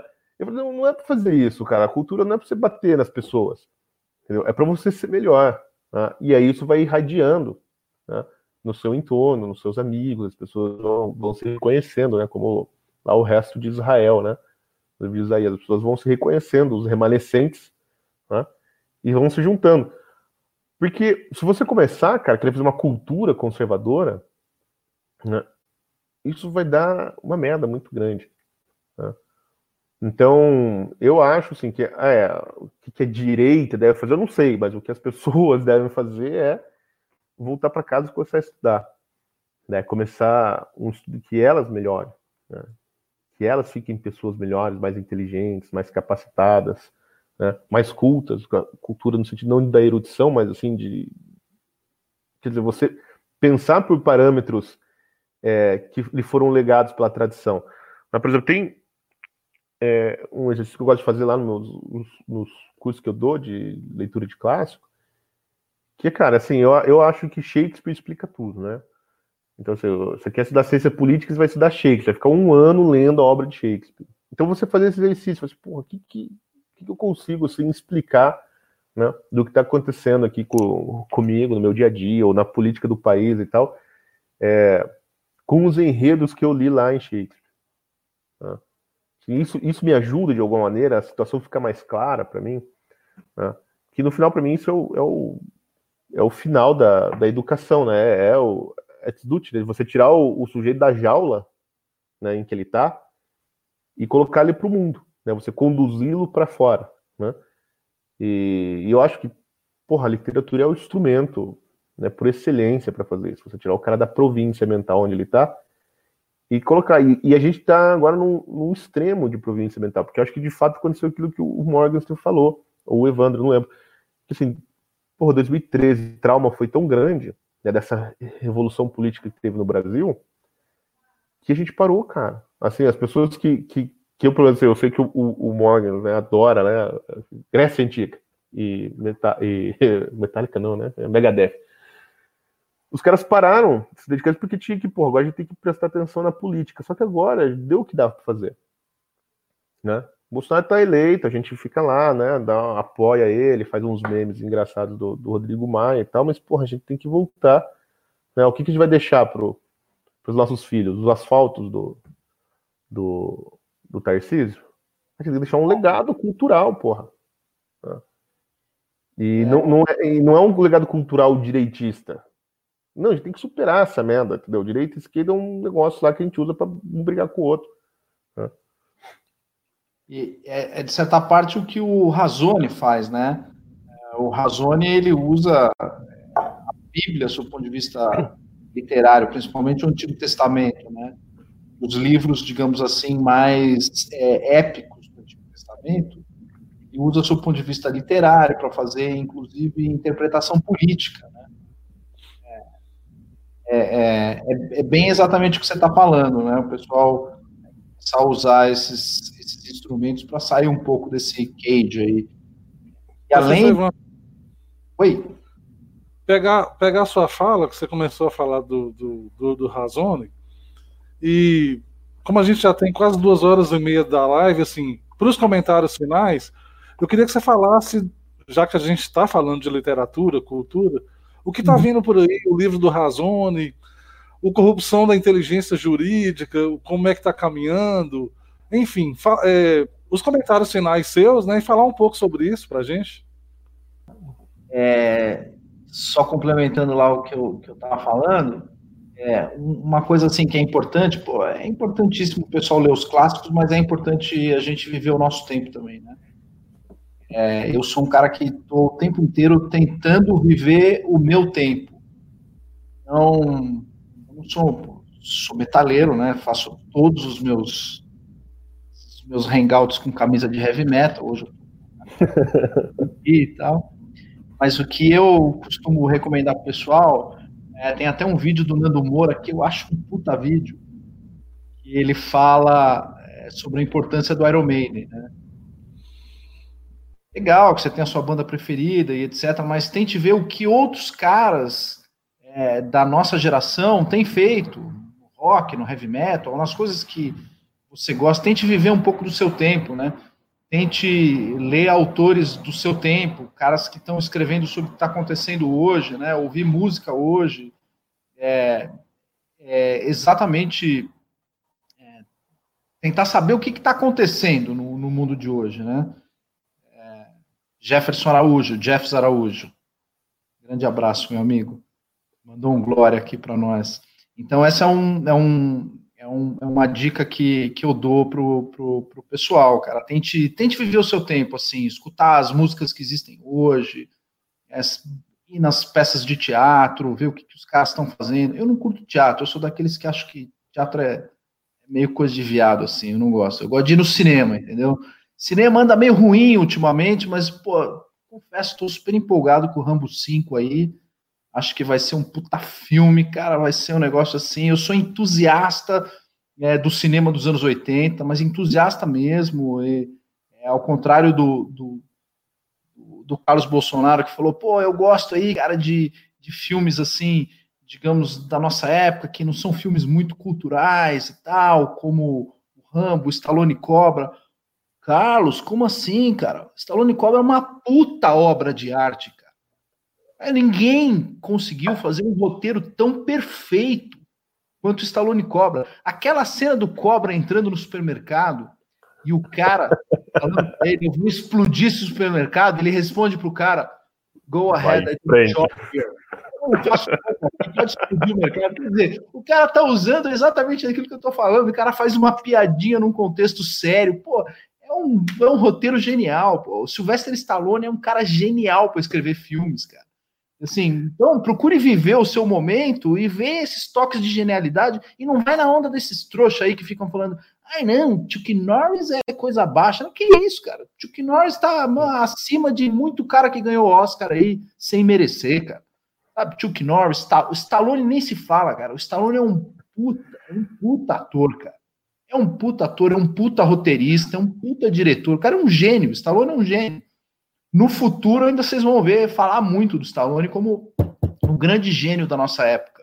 É, então, cara, do momento que você está vivendo e as coisas que te agradam, você tem que ir lá e falar, cara, é, eu vejo essencialidade nisso, né?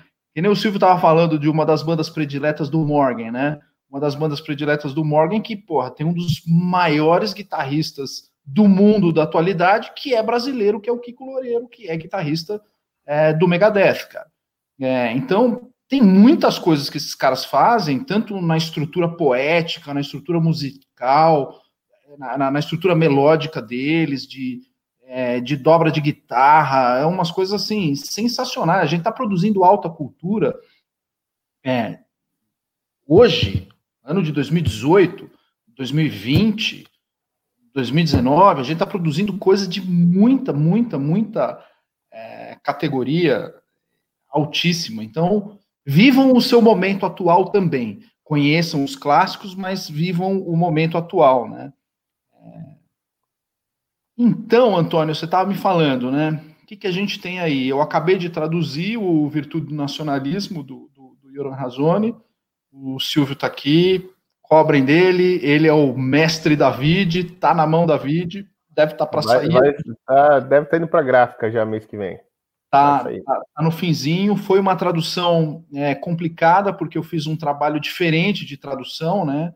É, conforme eu fiz uma meia-culpa, uma confissão aqui, eu fui tradutor é, do, do, do Ferraioli nos anos 90, mas o trabalho de tradução que eu fiz para o Razone foi um trabalho diferente, né? Porque eu tentei pegar já é, as obras que ele cita e eu tentei ver todas as versões que existiam. Obviamente, ele cita Kant, por exemplo, e usa uma versão é, americana do Kant, uma versão é, traduzida do alemão para o inglês. Então, o que, que eu fiz?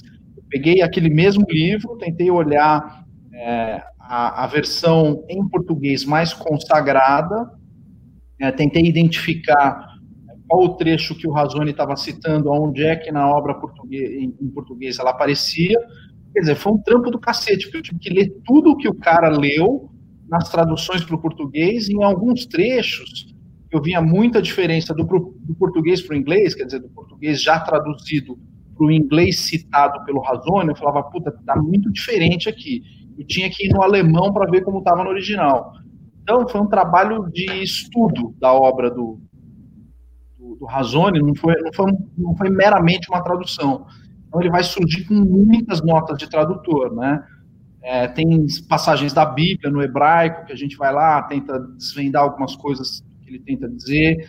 Para não ter nenhum tipo de corrupção em relação ao conteúdo, eu me encontrei com ele lá em Jerusalém, é, levei o resultado do trabalho para ele, troquei ideias com ele para a gente tentar trazer para o Brasil, digamos assim, é, uma obra mais próximo possível do que está dentro da cabeça do Razone. Então, pô, eu fui até lá Jerusalém para tentar trazer aqui para vocês exatamente o que ele está pensando. Esse está próximo de, sair, o lançamento deve, o Silvio conta aí. É, o Corrupção da Inteligência Jurídica ficou parado. Eu estava escrevendo, tive que parar, interromper para fazer essa tradução, né? E aí é, eu deixei ele um pouco de lado. Aliás, Corrupção da Inteligência Jurídica está aqui embaixo da mesa, tem uma pilha de livros aqui embaixo da mesa que eu preciso organizar e retomar é, a escrita desse livro. Né? O Corrupção da Inteligência Jurídica, para quem não sabe, é, eu li esse daqui, ó. Esse aqui, que é do Gordon, do Flávio Gordon. Me encantei muito com esse livro, levei esse livro do Gordon para a sala de aula. É um grande livro, uma grande obra. O Gordon é um baita intelectual. Desculpa aí fazer propaganda do concorrente, Silvio, mas. Ah, porra.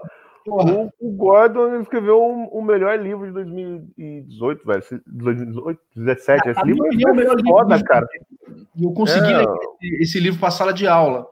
E ele acabou, de certa forma, me influenciando, porque ele fala coisas da corrupção da inteligência jurídica no meio universitário, desculpa, da, da corrupção da inteligência no meio universitário, que eu falei, putz, eu acho que eu consigo é, fazer um complemento ao que o Gordon falou, focando na carreira jurídica, assim e a corrupção da inteligência que existe dentro das faculdades de direito e aí dentro da, da literatura jurídica, e que isso, de certa forma, tem um, um dano potencial muito maior do que esse que o, que o Flávio Gordon fala, porque essas ideias vão parar no STF, né? Elas viram jurisprudência, vai parar, porra, no, no Congresso, vira lei, etc. Esse livro, talvez eu acho que seja o livro aí mais importante que eu esteja escrevendo, mas eu dei uma paradinha por causa da tradução. E aí, nesse meio de caminho, eu peguei um monte de texto que eu tinha é, da minha época de letras e fiz uma compilação, conversei com o Silvio aí, eu acho que eu vou tentar publicar, vamos ver, precisa passar ainda pelo conselho editorial da vídeo, vamos ver se eles aceitam, né?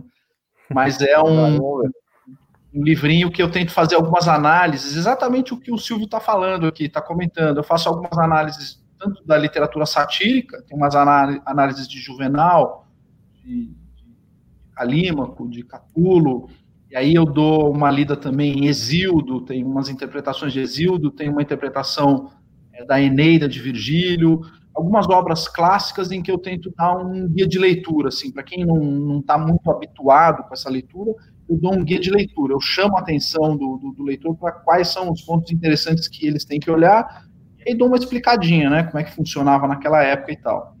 É, e tem um segundo livro também, que é de análises literárias é, modernas. Então, tem lá um Machado de Assis, eu gosto muito de literatura portuguesa, né?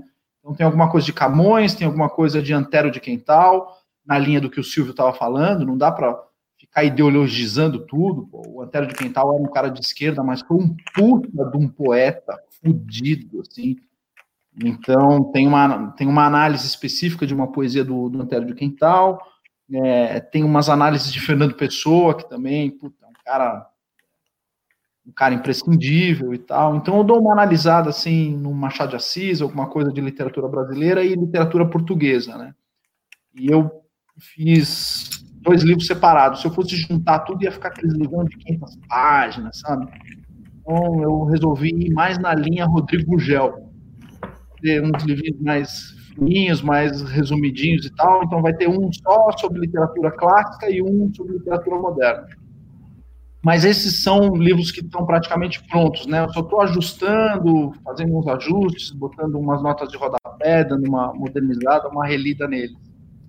E o Corrupção da, da Inteligência Jurídica eu devo retomar ano que vem. Meu plano é sentar para aí escrever numa tacada só e terminar livro no ano de 2020. Pretendo até meados de 2020 é, completar esse livro. E esses dois que eu estou falando de, de, de, literatura, acho que até o fim do ano eu consigo terminar os dois aí. Mas aí, o ideal é não soltar tudo, né, Silvio? Tem que ver como, como será isso, como faremos. Mas, cara, é essencial voltar a falar de literatura nesse país, cara, onde as pessoas só falam é. de, de, coisas que a mídia inventa. Ô, ô Silvio, é, teve no bate-papo aqui mais cedo alguém perguntando para você sobre o último livro. Eu vou deixar a pergunta aqui para você também responder e fazer os seus comentários finais. Sobre qual livro? Pois é, não, do seu último livro, assim, o que, é que tem de novidade aí? Ela não especificou, não. Antes, eu só queria mandar um abraço. Eu não tenho nenhum livro, não tenho o último porque eu não tenho o primeiro ainda. eu só queria. É, escrever um livro, eu, eu, falo. Eu só queria antes mandar um abraço para o professor Ricardo da Costa. Ele participou do Hangout com a gente sobre o Docentes pela Liberdade. Está mandando um abraço para você também. E passar a palavra para você, para considerações finais aí.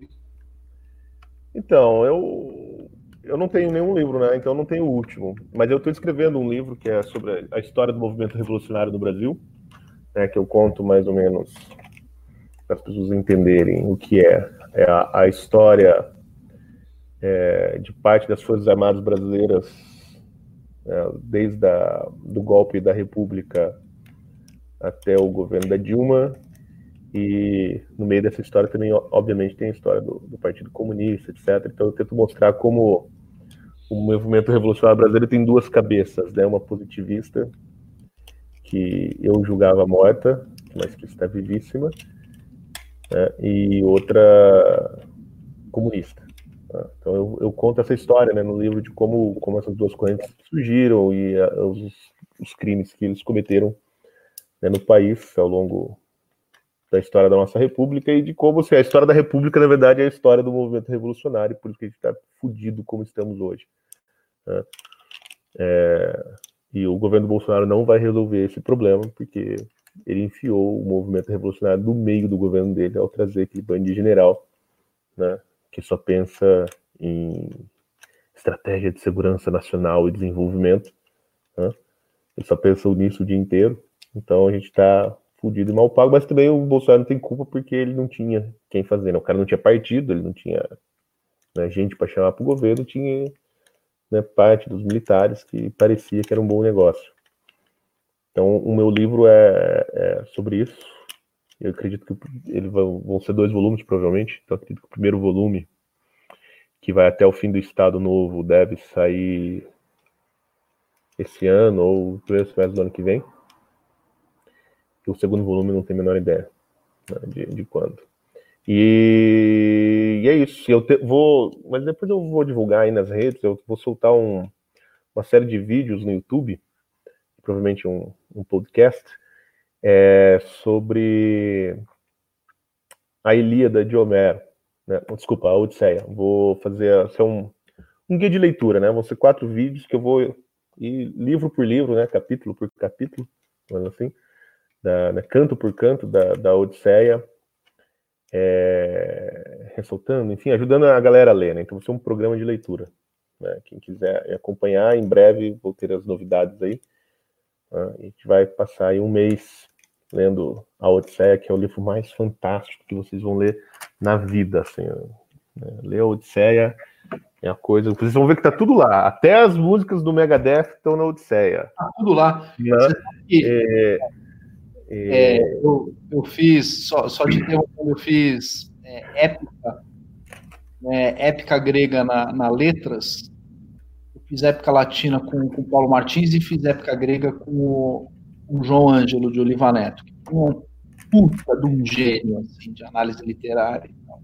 Ele comentava que não existe em Hollywood hoje nada com tantos efeitos especiais quanto. a Odisseia, é verdade. Cara, aquilo é sensacional. Os efeitos especiais da Odisseia é um negócio que você começa a imaginar aquilo que o cara tá te falando, cara. Você fala, puta que eu pariu, cara. Não cara, dá. E, e o Stallone, o Stallone podia fazer o Ulisses. Né? O Ulisses é. é um personagem assim. que é praticamente um deus, né, cara? Porque o cara sabe fazer tudo. Né? Ele é né, coitado, ele é escravizado, fica sete anos lá tendo que transar com uma deusa todas as noites. É um, é um, é um sujeito assim, espetacular. Né? E a gente vai, eu vou ajudar as pessoas a lerem essa, é, felizmente nós temos boas traduções né, da, da, da Odisseia em português. E o Ricardo é o Megadeth na Odisseia. Porra, porra, se tem. Porra, a Odisseia só tem festa lá, professor. Né? Toda hora os caras estão comendo e fazendo festa, ouvindo música e bebendo, enchendo a cara. É uma história assim de é, sexo, álcool e festa, né, a e vingança, e sangue. E a cena final, que eu, eu vou contar, vocês me desculpem, mas esse projeto eu vou dar spoiler do livro inteiro, né? Mas isso eu não vou contar agora, só lá no, no vídeo. Mas a cena final, assim, é uma cena digna de um Tarantino, entendeu? Exato. É uma cena assim do Kill Bill, a cena final. Então vocês acham, ah, o Kill Bill, o cara é foda, o Tarantino mostra violência gratuita, não sei o que. Fez um coisa garoto, entendeu? E é isso, a gente vai se divertir aí. Eu só queria dizer a última coisa. A gente falou um monte desses problemas que tem na direita, eu só queria dizer uma coisa. Eu acho tudo isso aí maravilhoso. Essas várias tretas que tem, mesmo com os isentões aí, que são mais ou menos de direita e tal. Porque, cara, hoje só se fala disso, entendeu? A direita dominou o espaço público. A imprensa não tem o que falar, ninguém sabe o que a esquerda pensa, só querem saber assim, ah, porque a linha militar do governo falou mal do Olavo, e aí os liberais têm uma ideia assim, e o pessoal né, intervencionista tem ideia assim, porque o IBL acredita nisso, e a, a, o, a, os jacobinos do Bolsonaro pensam tal coisa. Cara, a única discussão que tem são as tretas internas da direita. Nós tomamos o espaço público, né, do debate público e acabou. Assim, a esquerda morreu, ela não tem mais o que falar, não tem mais o que dizer, ninguém quer ouvir o que eles estão falando. Né? E isso só é possível mediante a treta. Se a, direita se unir, ela acaba. Né? Se ela tiver uma unidade ideológica e tal. É só, isso só é possível mediante a treta, que foi isso que a esquerda fez nos anos 60, com a revista Civilização Brasileira, né, que era um, era um fórum de debate onde podia tudo. Acabaram com a hegemonia do Partido Comunista né, com aquela linha dura, falou, não, agora a civilização brasileira você pode falar tudo. Então tem Gramsci, tem Marcuse, Escola de Frankfurt, tudo lá dentro. E a direita tá assim, pode tudo, tem os tradicionalistas, tem católico, tem protestante, e é por isso que a gente dominou o debate. Entendeu? Né, hoje qualquer discussão não é se, ah, se a reforma da Previdência é boa ou não, é quem é o pai da reforma da Previdência. Mas a legitimidade dela já está garantida, porque é a direita falando. Né? Então, assim, se é o Guedes, se é o Bolsonaro, se é o Kim Kataguiri, se é o Rodrigo Maia, bom, isso aí. Né, porra, a gente já tá no lucro, né? Entendeu? Ah. A, a, a, briga entre o José Serra e Lula. Né? É, exato. Quando que a gente imaginou que a gente poderia ter num, num governo vários, várias é, matizes de direita, né? Você tem o próprio Bolsonaro, que é um tipo de direita, que trouxe, sei lá, um Augusto Heleno, que é um tipo diferente de direita, ao mesmo tempo você tem um Moro, que é um outro tipo de direita, aí você tem um Paulo Guedes, que é aquela, aquele liberal clássico, Adam Smith mesmo, né, aquela, aquela direita liberal clássica, e aí pô, você tem várias outras linhas né, de, de, pensamento liberal dentro do, do, do governo Bolsonaro, ali uma uma se chocando com a outra. Puta, é, que, que, tempo para estar vivo, né? Que época para estar vivo. Ah, realmente, vai, é, tá muito interessante isso. Eu também acho que é, vamos ver coisas muito, muito curiosas acontecendo aí nessa, nessa direita. Bom, é isso. Ô, senhores, eu queria agradecer assim demais a participação. Ah, um monte de pergunta, um monte de sugestão. As pessoas queriam que a gente falasse sobre politicamente correto, liberalismo, conservadorismo. Enfim, tem um monte de coisa aqui que daria mais um ou dois hangouts tranquilamente. É, agradecer, mandar um abraço para o escritor Alexandre, Alexandre Costa, que chegou aqui agora no finalzinho acompanhando, o professor Ricardo da Costa, também Fala, acompanhando. Mandou um abraço para você, Silvio. Professor Evandro, foi um prazer tê-lo novamente conosco. É, muito tempo que a gente não fazia nada junto, né? Foi uma satisfação é, né? grande. É sempre uma satisfação. Silvio, as portas estão abertas, assim, sempre que quiser voltar, fique à vontade. A gente pode bolar outras coisas aí mais para frente também, porque assunto, assunto não falta, né? É, não, não falta essa. Quem quiser fazer as perguntas que, que a gente não respondeu, manda lá no Twitter. É, Isso. o, o do Evandro, que acho que é o, o próprio Evandro. É, o, o próprio, próprio Evandro. Arroba, arroba, o próprio Evandro, arroba Silvio Grimaldo. Isso aí. Manda que a gente responde lá. E, é, a, aliás, sa, saiu aqui um. Tô vendo um comentário aqui dizendo que, que eu sou o palhaço e você é o gatão dos brasileirinhos. Isso, isso. Ah, eu sou gatão, mas não sou o gatão. Exato, foi, foi Descobriram a gente. Ô, gente, olha só, um abraço para vocês, viu? Muito obrigado. Abraço, Muito obrigado a quem estava aí assistindo, acompanhando, quem vai assistir depois. É, espero que tenham gostado. Se inscrevam no canal e até o próximo vídeo, se Deus quiser. Um grande abraço a vocês.